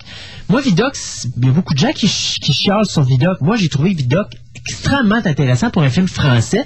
Je trouve que c'était il n'y avait rien à envier à personne, ce film-là. Et quand on regarde la qualité d'effets spéciaux qui est sortie de Vidoc avec le numérique face à l'attaque des clowns, là, je te vois sourire parce que tu me voyais venir avec ça. De Georges Lucas, où il y a des, Georges Lucas, où il y a dépensé, Lucas, il y a des centaines de millions de dollars là-dessus. Je vais, Regardez. passer- je, vais, je vais me passer de commentaires, Ouais. je vais juste faire. Ouais, ben, je m'excuse, là, mais moi, Vidoc, alors, ça l'a ramassé Star Wars, là. Mais d'aplomb. Tant qu'à moi au niveau visuel. Parce que la qualité des effets spéciaux dans ce film-là, elle, elle est indescriptible. Tu les vois pas, l'effet- les effets visuels. Falloir Moi, que j'écoute Vidoc. tu l'as pas vu, Gaëtan, faut que tu vois ça, juste pour le visuel, OK? Euh, C'est sûr que le scénario, il manque de, de, de contenu, mais le visuel, là, incroyable. Ouais, mais c'est ce qui faisait la force des films de Genet quand, euh, quand Pitoff était directeur, euh, oui. directeur photo. Fait que, Mais là, imagine que là, il est en numérique. Hmm. T'as juste quelque chose qui dérange dans Vidoc. Et ce qui dérange dans Vidoc, c'est vraiment l'aspect euh, vidéo. Parce que comme c'est tourné avec des caméras numériques, ça touche un petit peu plus la vidéo que le cinéma. Donc, tu perds un petit peu ton grain, tu as une image qui est un petit peu trop sharp. Ce qui fait que tu as l'impression d'écouter la télévision au lieu d'écouter un film. Ça, c'est peut-être ce qui est dérangeant pour un gars comme moi, là, qui est vraiment un amateur de cinéma. Ouais, mais sur un, écran, film. sur un écran de cinéma, ça doit pas paraître. Ça doit vraiment quand tu l'écoutes en DVD, la différence. Peut-être. Moi, je sais pas. Moi, je l'ai vu à la télévision. J'ai pas eu la chance de le voir, euh, de le voir euh, au cinéma, mais je l'ai vu, je veux dire, à la télévision. Ben, c'est ça que j'ai dit. Je l'ai vu à la télévision, mais j'ai pas eu la chance de le voir au cinéma, mais sur la télévision, ça paraît énormément. Euh, D'ailleurs, les séquences premières, quand tu vois le, le- le personnage marcher dans les rues, c'est ça. T'as l'impression d'écouter euh, du vidéo fait amateur, là, euh, mais. Tu regardes le ciel, tu regardes les bâtiments, tu regardes. Hey, il y a des personnes là-dedans qui ont été rajoutées en informatique. Je vous dis, s'il y en a un qui est capable de me dire oui, oui, je l'ai vu, oui, oui, je l'ai vu, oui, oui, je l'ai vu. Puis vous savez, des fois, on voit ça dans les effets spéciaux. Ah, les gens, ils peuvent pas le dire que c'était des effets spéciaux. Oui, on le voit. Dans ce film-là, vous le voyez pas. Les effets spéciaux sont tellement bien faits. Pitoff a tellement utilisé sa technologie avec intelligence que tu ne le vois pas. Et c'est bien fait. Moi, le ciel nuageux avec l'éclair qui tombe, là, c'est remarquable. Peut-être le gars qui prend en feu et tout ça, mais tout est fait par informatique, mais ça paraît pas comparativement à, à Lucas où lui, il en met tellement que c'est trop, puis là, tu, vois que tes êtres humains sont pas des êtres humains qui sont faits en numérique. Tu vois la différence entre tes êtres en informatique puis tes êtres en réel. Puis par-dessus le marché, à un moment donné, il pousse tellement ça loin qu'à un moment donné, tu vois même le, green, le, le, le, le- le- le green screen ou le blue screen. Là, tu, tu vois même la découpe autour de ces personnages. Ouais, mais la technologie est pas parfaite encore de ce côté-là. Elle s'améliore, mais pas parfaite Attention, encore. la technologie, elle est parfaite quand tu l'utilises avec intelligence. Ce que Spielberg a fait dans Minority Report, que maintenant tu as vu. Que j'ai vu et, Et que qu'au je suis niveau- pas d'accord avec toi, mais pas du tout. Parce tu, que tu me dis qu'au niveau effets spéciaux, ce film-là. Non, les effets spéciaux sont bien faits, Mais c'est ce que je dis. parce que l'affaire, c'est que le film au complet est camouflé en arrière d'un filtre bleu. Donc, est-ce qu'il y a vraiment une bonne, une bonne, euh, comment je pourrais dire, est-ce que c'est vraiment la technique qui est extraordinaire du côté des effets spéciaux ou c'est tout simplement qu'on a fait une belle job de camouflage? Si c'est juste le camouflage, à ce moment-là, les effets spéciaux sont pas plus avancés. C'est simplement qu'il a trouvé le moyen pour je le vais te poser la question suivante. Oublions le camouflage deux secondes, là, puis uti- utilisons le réalisateur qui est en arrière. C'est pas pareil. OK? Le, le- le réalisateur qui est en arrière, là, s'il voit que ces effets spéciaux, là, ça marche pas, c'est sa job de faire en sorte que moi j'arrive puis que je dise les effets spéciaux sont numéro un. Ouais, mais là, c'est parce que tu peux pas prendre Lucas puis Spielberg puis les mettre sur, la même, sur le même plancher parce que Lucas, c'est sa vision et sa vision à lui seulement. Ben voilà. Tout ce, que, tout ce que les autres pensent, tout ce que les autres disent, il s'en fout. Ben voilà. Et le problème, il est là. Mhm. Moi, ce que je dis, c'est quand tu fais un film à effets spéciaux, OK? euh, tu fais un film à effets spéciaux, mais il faut pas que les effets spéciaux paraissent. Ben, autant que possible. OK? Bon. Quand ils paraissent, t'as manqué ta job. Et dans la majorité, comme garde, on va prendre euh, Guillermo del Toro. Un plus bel exemple. Il nous fait Blade 2. Mhm. Et je m'excuse, mais moi, Blade 2, là, j'aime le film. Je déteste les effets, les effets spéciaux. Moi, le combat des ninjas autour des lumières avec Blade qui saute partout puis tu vois que c'est fait par informatique, ça ne marche pas parce que ça paraît. Mhm. Or, faites-en moins, montrez-moi plus de close-up, puis moi, après ça, je vais regarder ça et me dire, waouh, ce film-là, il était bien fait. Ouais, C'est Sauf ça, que la l'affaire, c'est que tu peux pas t'arrêter uniquement aux effets spéciaux parce que sans ça, automatiquement, tous les films qu'on a écoutés quand on était jeune, que les effets spéciaux étaient d'une nullité effroyable, on serait plus capable de les écouter à ce T'as raison. Faut vraiment que ce soit l'ensemble. Star Wars, épisode 2, c'est pas un excellent film. Mais toujours est-il quand même que l'ensemble, je veux dire, t'allais voir ça au cinéma puis tu t'emmerdais pas pendant deux heures. En tout cas, moi, c'est mon feeling. moi, c'est pas vrai parce que je me suis emmerdé pendant un petit Ben, les dialogues sont mauvais. Ça, je te dirais pas le contraire. Puis les gags. le dialogue, le visuel était mauvais. Hey, écoute, tu te rappelles l'explosion du vaisseau de la Queen Amidala Je trouve qu'il est bien début? fait, moi. Ben, ben, attends, c'est quand tu vois l'explosion, c'est quand tu vois l'explosion, c'est quand tu vois tu vois les flammes et tout ça, tu vois que c'est fait par informatique, c'est artificiel. Je veux dire, t'as les séquences où tu vois Anakin puis tu vois les barres du, du blue screen à Ça, côté. ça, à ce moment-là, c'est mal fait. Mais Quand, ça un bon personnage, sens. le blue screen paraît, c'est mal fait. Ça, puis, moi, je te dirais, pourquoi pousser trop loin, comme la séquence où est-ce que tu as R2D2 et C3PO dans l'espèce d'usine? Pourquoi est-ce qu'il faut nous montrer absolument ces trois PO qui, qui, qui est fait en informatique ou tu vois qui est fait en informatique? Pourquoi pas nous montrer des close-up un peu plus proches, puis nous montrer quelques séquences où il bouge pas trop, il paraît moins, mais au moins tu te dirais, hey, regarde, c'était bien fait quand même parce qu'il paraissait pas informatique. Tu sais, c'est ça que je dis. Pousser trop loin, c'est comme pas, c'est comme pas assez. Euh, Il y a des, des- des réalisateurs qui utilisent bien les effets spéciaux. Le- Spielberg est là-dedans. Spielberg, dans, dans Minority Report, c'est ça que je dis. C'est comme tu prends ces araignées. Quand tu utilises ces araignées, oui, tu sais que c'est fait par informatique, mais elles sont bien faites en mince. Jurassic Park. Jurassic. Park, c'est le plus bel exemple de. Jurassic Park. Tu sais, je veux dire, la séquence quand t'as le Rex qui démolit les, les- les deux voitures, là, quand ils sont pognés euh, avec la panne de courant dans la nuit, Ouais. là, je m'excuse. C'est un mélange d'animatronics puis de, de- de- d'effets spéciaux en, en informatique. C'est impeccable. Extrêmement bien fait. Ouais. Tu vois la patte du, de- du, euh, du Rex qui est faite en informatique, qui écrase le véhicule, mais le véhicule il est fait en animatronique. Puis je m'excuse, mais c'est extrêmement bien fait. Tu sais, euh, pas dans les close-up, là, on parle des séquences de loin, là. Euh, tu, tu- vois vraiment, là, qu'ils font vraiment une belle job.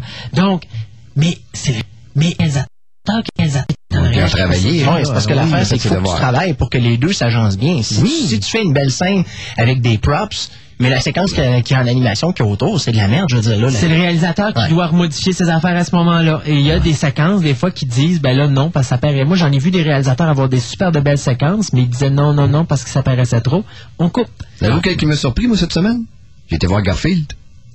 Ouais. Les close-up, c'est hallucinant. Quand on le voit passer de loin, là, le à terre, on, pff, bof. Mais quand ils font des rapprochés, là, puis qu'on voit le chat, on dirait un vrai qui aurait des yeux, euh, des gros yeux exorbitants, mais c'est tellement rendu proche, le poil, là.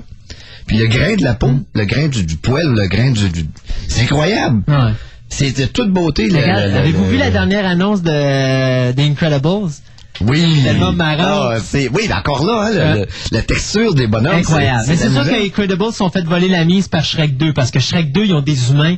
Et honnêtement, là, dans Shrek 2, la séquence d'introduction, où est-ce que tu as le cavalier qui court à cheval. Ah, c'est bon. Mhm. Honnêtement, là, je croyais sérieusement que c'était un véritable humain qu'ils avaient pris au départ. Ouais, moi aussi. Jusqu'à ce que tu le vois vraiment en close-up, là. Mais j'étais vraiment persuadé qu'il avait vraiment pris un véritable homme, qui avait filmé un personnage réel, puis qui nous avait mis un personnage réel dans le film. C'est pas dit qu'ils n'ont pas utilisé les personnages avec des motion Non, parce que Bashki mais- l'a fait déjà, ça. Oui, oui, mais je veux Ouais. dire, quand même, les, les, euh, les animateurs aujourd'hui sont rendus tellement loin, Mm. puis ils, ils raffinent tellement leur technique, pour tellement leur technique, pour tellement leur technique de, comment je pourrais dire, des- d'émotion, que tu, tu le vois plus finalement à longue. là. D'ailleurs, ça va m'amener à un autre film que j'ai vu. euh, D'ailleurs, toi, tu avais été le voir au cinéma. Moi, je l'ai vu en DVD et je regrette de ne pas avoir été le voir au cinéma. C'est? Peter Pan. Ah, c'est beau? Quel bon film! Quel bon film! Et je comprends pas les petites madames américaines qui sont allées chialer là-dessus pour l'affaire des affaires de sexualité. de ça. ça. C'était complètement ridicule. La Mais seule affaire qui On m'a... va savoir à Director Scott, il manque des scènes. Moi, regarde, j'ai le DVD à la maison, puis euh, j'ai pas vu les... les euh, Parce que dans la bande-annonce, il y a des scènes qu'on n'a pas dans le film. C'est ça. Mais je sais qu'il y a des deleted scenes sur le DVD, Ah, mais j'ai pas, euh, j'ai pas eu encore les, j'ai pas vu encore les, les extras sur le DVD. La photographie, hein, Mais c'est... la séquence, quand tu, puis encore là, là, t'as montré des bons effets spéciaux et Peter Pan en est bourré de bons effets spéciaux, c'est incroyable. Euh, Il y a une séquence où tu vois Londres qui est recouvert d'un nuage Ah de ouais, brouillard beauté, et tu vois le bateau du capitaine Hook qui passe mais qui, va, qui vogue sur le nuage t'as l'impression que les nuages deviennent des vagues à ce moment-là. Mais t'as un bateau, un voyage, un bateau de pirates qui se promène avec le, à travers les hauts des buildings de, euh, de l'Angleterre. ouais. Superbe comme séquence. Le visuel de ce film-là est incroyable. D'ailleurs, je voulais aller le voir juste pour ça. Puis c'était les critiques qui m'avaient fait peur. J'aurais pas dû écouter les critiques, j'aurais dû m'écouter moi. Puis aller. j'ai eu des, j'ai eu des Euh, feedbacks négatifs sur ce film-là, moi. Ce qui est dommage avec Peter Pan, c'est juste une chose, c'est que Peter Pan est un film qui est fait pour les enfants. Mhm. Et pour tous ceux qui ont eu des enfants ou qui ont, eu des enfants ou qui ont élevé des enfants ou qui ont enfants, des enfants, vous le savez comme moi, un enfant, ça prend pas de temps que ça se fatigue. Donc, si tu n'attires pas son attention tout le temps, tout le temps, tout le temps, tout le temps, ben, il va faire autre chose puis il va s'en aller ou, ah, ou ainsi de suite. Peter Pan, ben, à un moment donné, ça devient lourd pour ça. C'est que ça bouge beaucoup. Il n'y a pas le choix de bouger. C'est un film pour enfants. Mais il bouge énormément. Ce qui fait qu'à un moment donné, ça devient épuisant pour le cerveau parce qu'il se passe trop de choses. Cependant, Euh, les comédiens sont excellents, notamment Jason Isaac. euh, pour ceux qui connaissent pas le nom, vous allez le reconnaître pour le père de Malfoy dans euh, dans Harry Potter. C'est ça. Donc, qui fait Hook et qui est excellent en Hook d'ailleurs. D'ailleurs, le film comme tel, l'histoire de Peter Pan, ils ont fait quelques modifications dedans, mais honnêtement, Le là, casting des enfants, tu bon? ah, c'est- le film est, est bon de- du début jusqu'à la fin. Moi, j'ai adoré ça. Si vous voulez écouter un film avec toute la famille, là, vous savez pas quoi faire, puis vous avez peur de Peter Pan, s'il vous plaît, n'ayez pas peur, faites-le. Ça vaut vraiment, vraiment le détour. Le visuel est incroyable de ce film-là. C'est à voir même sur un grand écran. Là. Si vous avez une 50 pouces à la maison, c'est encore mieux, euh, parce que le visuel est là. Euh, C'est ce que tu me fais penser? Quand j'ai été le voir, je suis revenu tout, tout enthousiaste. Puis là, je me suis fait planter plusieurs fois parce que j'avais aimé ça. Fait que j'avais baissé mes critiques. Je me suis laissé influencer, tu sais. Puis j'avais trouvé quelques défauts. Là. Mais sur le coup, là, euh, quand je suis sorti du cinéma, j'étais emballé. Mais là, je voyais tout le monde qui chialait dessus. Fait que je vois la normale. Je voudrais comprendre pourquoi les gens chialaient sur Peter Pan. Moi, je l'ai vu deux fois à date. Puis date. Puis date. Puis date. Et les deux fois, je suis resté la même impression, c'est-à-dire, visuellement, c'est sublime. Ah oui, c'est Les comédiens sont excellents. Le scénario est très bien monté. Le seul défaut que j'y donne, c'est que ça bouge beaucoup. Mais c'est normal, c'est un film pour les enfants. Et tous ceux, comme je dis, qui ont eu des enfants de bas âge, on parle de entre, mettons, 2 et 6, 7 ans, là, vous savez comment que c'est. Si vous laissez cet enfant-là devant une télévision puis qu'il se passe rien, ça prend pas de temps, il se lève, il s'en va faire autre chose. Donc, Peter Pan, c'était ça l'idée, c'est qu'ils ont mis tellement de choses, c'est pour faire en sorte que l'enfant, quand il s'assoit, il reste là puis il bouge plus. Donc, euh, ça, c'est peut-être le défaut pour les adultes comme nous, qu'on a oublié un petit peu c'est quoi être un enfant, là. C'est peut-être ça le problème de Peter Pan, mais en dehors de ça, c'est excellent, ce film-là. En tout cas, la photographie est d'une beauté euh, extraordinaire. Super. Ça, c'est c'est Et je continue à dire que ma séquence favorite, c'est celle du bateau à travers les C'est vrai que c'est beau. Ah, elle est superbe cette séquence-là. Puis il y a des beaux moments. Tu sais, le, le, le moment justement où est-ce que tu as la, la, la- la- la mère qui attend justement ses enfants, là, puis qui adore toutes les nuits sur le bord de la fenêtre en laissant la fenêtre ouverte, puis qui a dit toujours faut pas la fermer. Puis à un moment donné, t'as Peter Pan qui essaie de fermer la fenêtre pour faire en sorte que les parents vont la laisser fermer. Parce que s'ils ferment la fenêtre, ça veut dire que de l'autre côté, les enfants vont oublier qui sont, qui sont des parents. Donc, à chaque fois qu'il laisse la fenêtre ouverte, il y a toujours une possibilité que les enfants vont se rappeler qu'ils ont des parents. Alors, Peter Pan, à un moment donné, il se retourne là, puis il essaie de fermer la fenêtre. Et les parents se battent avec lui, mais sans le voir, pour essayer de laisser la fenêtre ouverte. Mais c'est une belle séquence. C'est sûr que c'est c'est pas remarquable comme séquence, remarquable comme séquence, remarquable comme séquence, mais c'est une belle séquence pour le message qui est Euh, J'ai pensé à quoi, lui, euh, cet acteur-là qui faisait Hook, là? Il Ben, c'est lui qui fait le père aussi. Oui, C'est- Parce qu'il mais- fait deux rôles dans ce film-là. Il fait Hook, mais il fait aussi le père. patriote, c'est lui qui faisait le trou de cul. Ça- oh, oui, ok, ben ça, je je m'en rappelais pas. Il fait le, le- le capitaine des dragons. C'est ça, l'espèce de salaud. Mais c'est bon, hein? On, on aimait ça de la lire. Ben, il est ça, bon. ça. Profondément. hein. Oui, profondément. C'est un acteur qui a de l'air, a de l'air aimé ça qu'on laisse. Oui, mais là, encore là, il y avait un certain charme dans son euh, rôle de capitaine. Pour ceux, pour ceux qui connaissent la lutte professionnelle, ça serait le Triple H du cinéma. Moi, je le compare à Liz de Schindler, le méchant. ah, c'était Ralph. Oui, Ouais, c'est un, c'est un genre de, ca- de calibre d'acteur comme ça. Ouais. Mais il est excellent comme comédien. Il est excellent comme Hook. Euh, c'est Ouais. sûr que c'est dur de battre Dustin Hoffman, mais euh, je vais te dire que il est très surprenant quand même. c'était plus caricatural, lui, Ouais. plus sérieux. Il est plus sérieux, Euh, puis, vraiment, euh, là. Il est vraiment, c'est vraiment. C'était bon. choisi ses crochets. Ah ben oui, il y a toujours il y a, parce qu'il y a une armada de petits crochets pour remplacer ses crochets à toutes les fois. Modèle de luxe, euh. Dépendant de l'occasion où est-ce qu'il sort. euh, Ou de l'utilité qu'il y en a ou besoin. de l'utilité qu'il a. Cet acteur qu'ils ont pris pour Peter Pan, je sais pas qu'ils l'ont trouvé, mais ça. Il était il est excellent. Et Wendy aussi était Oui, excellent. ah oui, les deux. ouais. Les deux. Ben, bon. Merci encore une fois de nous avoir écoutés cette semaine. Euh, c'est encore tout pour nous. Nous, on vous laisse encore jusqu'à la semaine prochaine avec une nouvelle émission. En attendant, n'oubliez pas, n'oubliez pas, n'oubliez pas, c'est la folie euh, de la toile d'araignée. Donc, tout le monde va se faire pogner dans les toiles cinématographiques cette semaine. Et puis, quant à nous, bien, si des fois tu vas le voir, ben, tu vas nous revenir avec ta petite critique personnelle. Tu peux en euh, être sûr. avec euh, probablement Gontran. Je suis à peu près certain que vous allez vous remonter Ouais, tous les deux. S'il sort en anglais, euh, bien sûr, en avant-première. Ça va me rappeler des souvenirs euh, à Independence Day. J'étais avec Isabelle Boutin, là, de- la journaliste. Elle s'était apporté un oreiller. on était en avant du cinéma. Puis c'était une folie dans la salle. Ah, ben oui, des fans, on avait ouais. eu tellement de fun. Oh oui, ça c'était Alors nous, on vous dit à la semaine prochaine. Si Dieu le veut.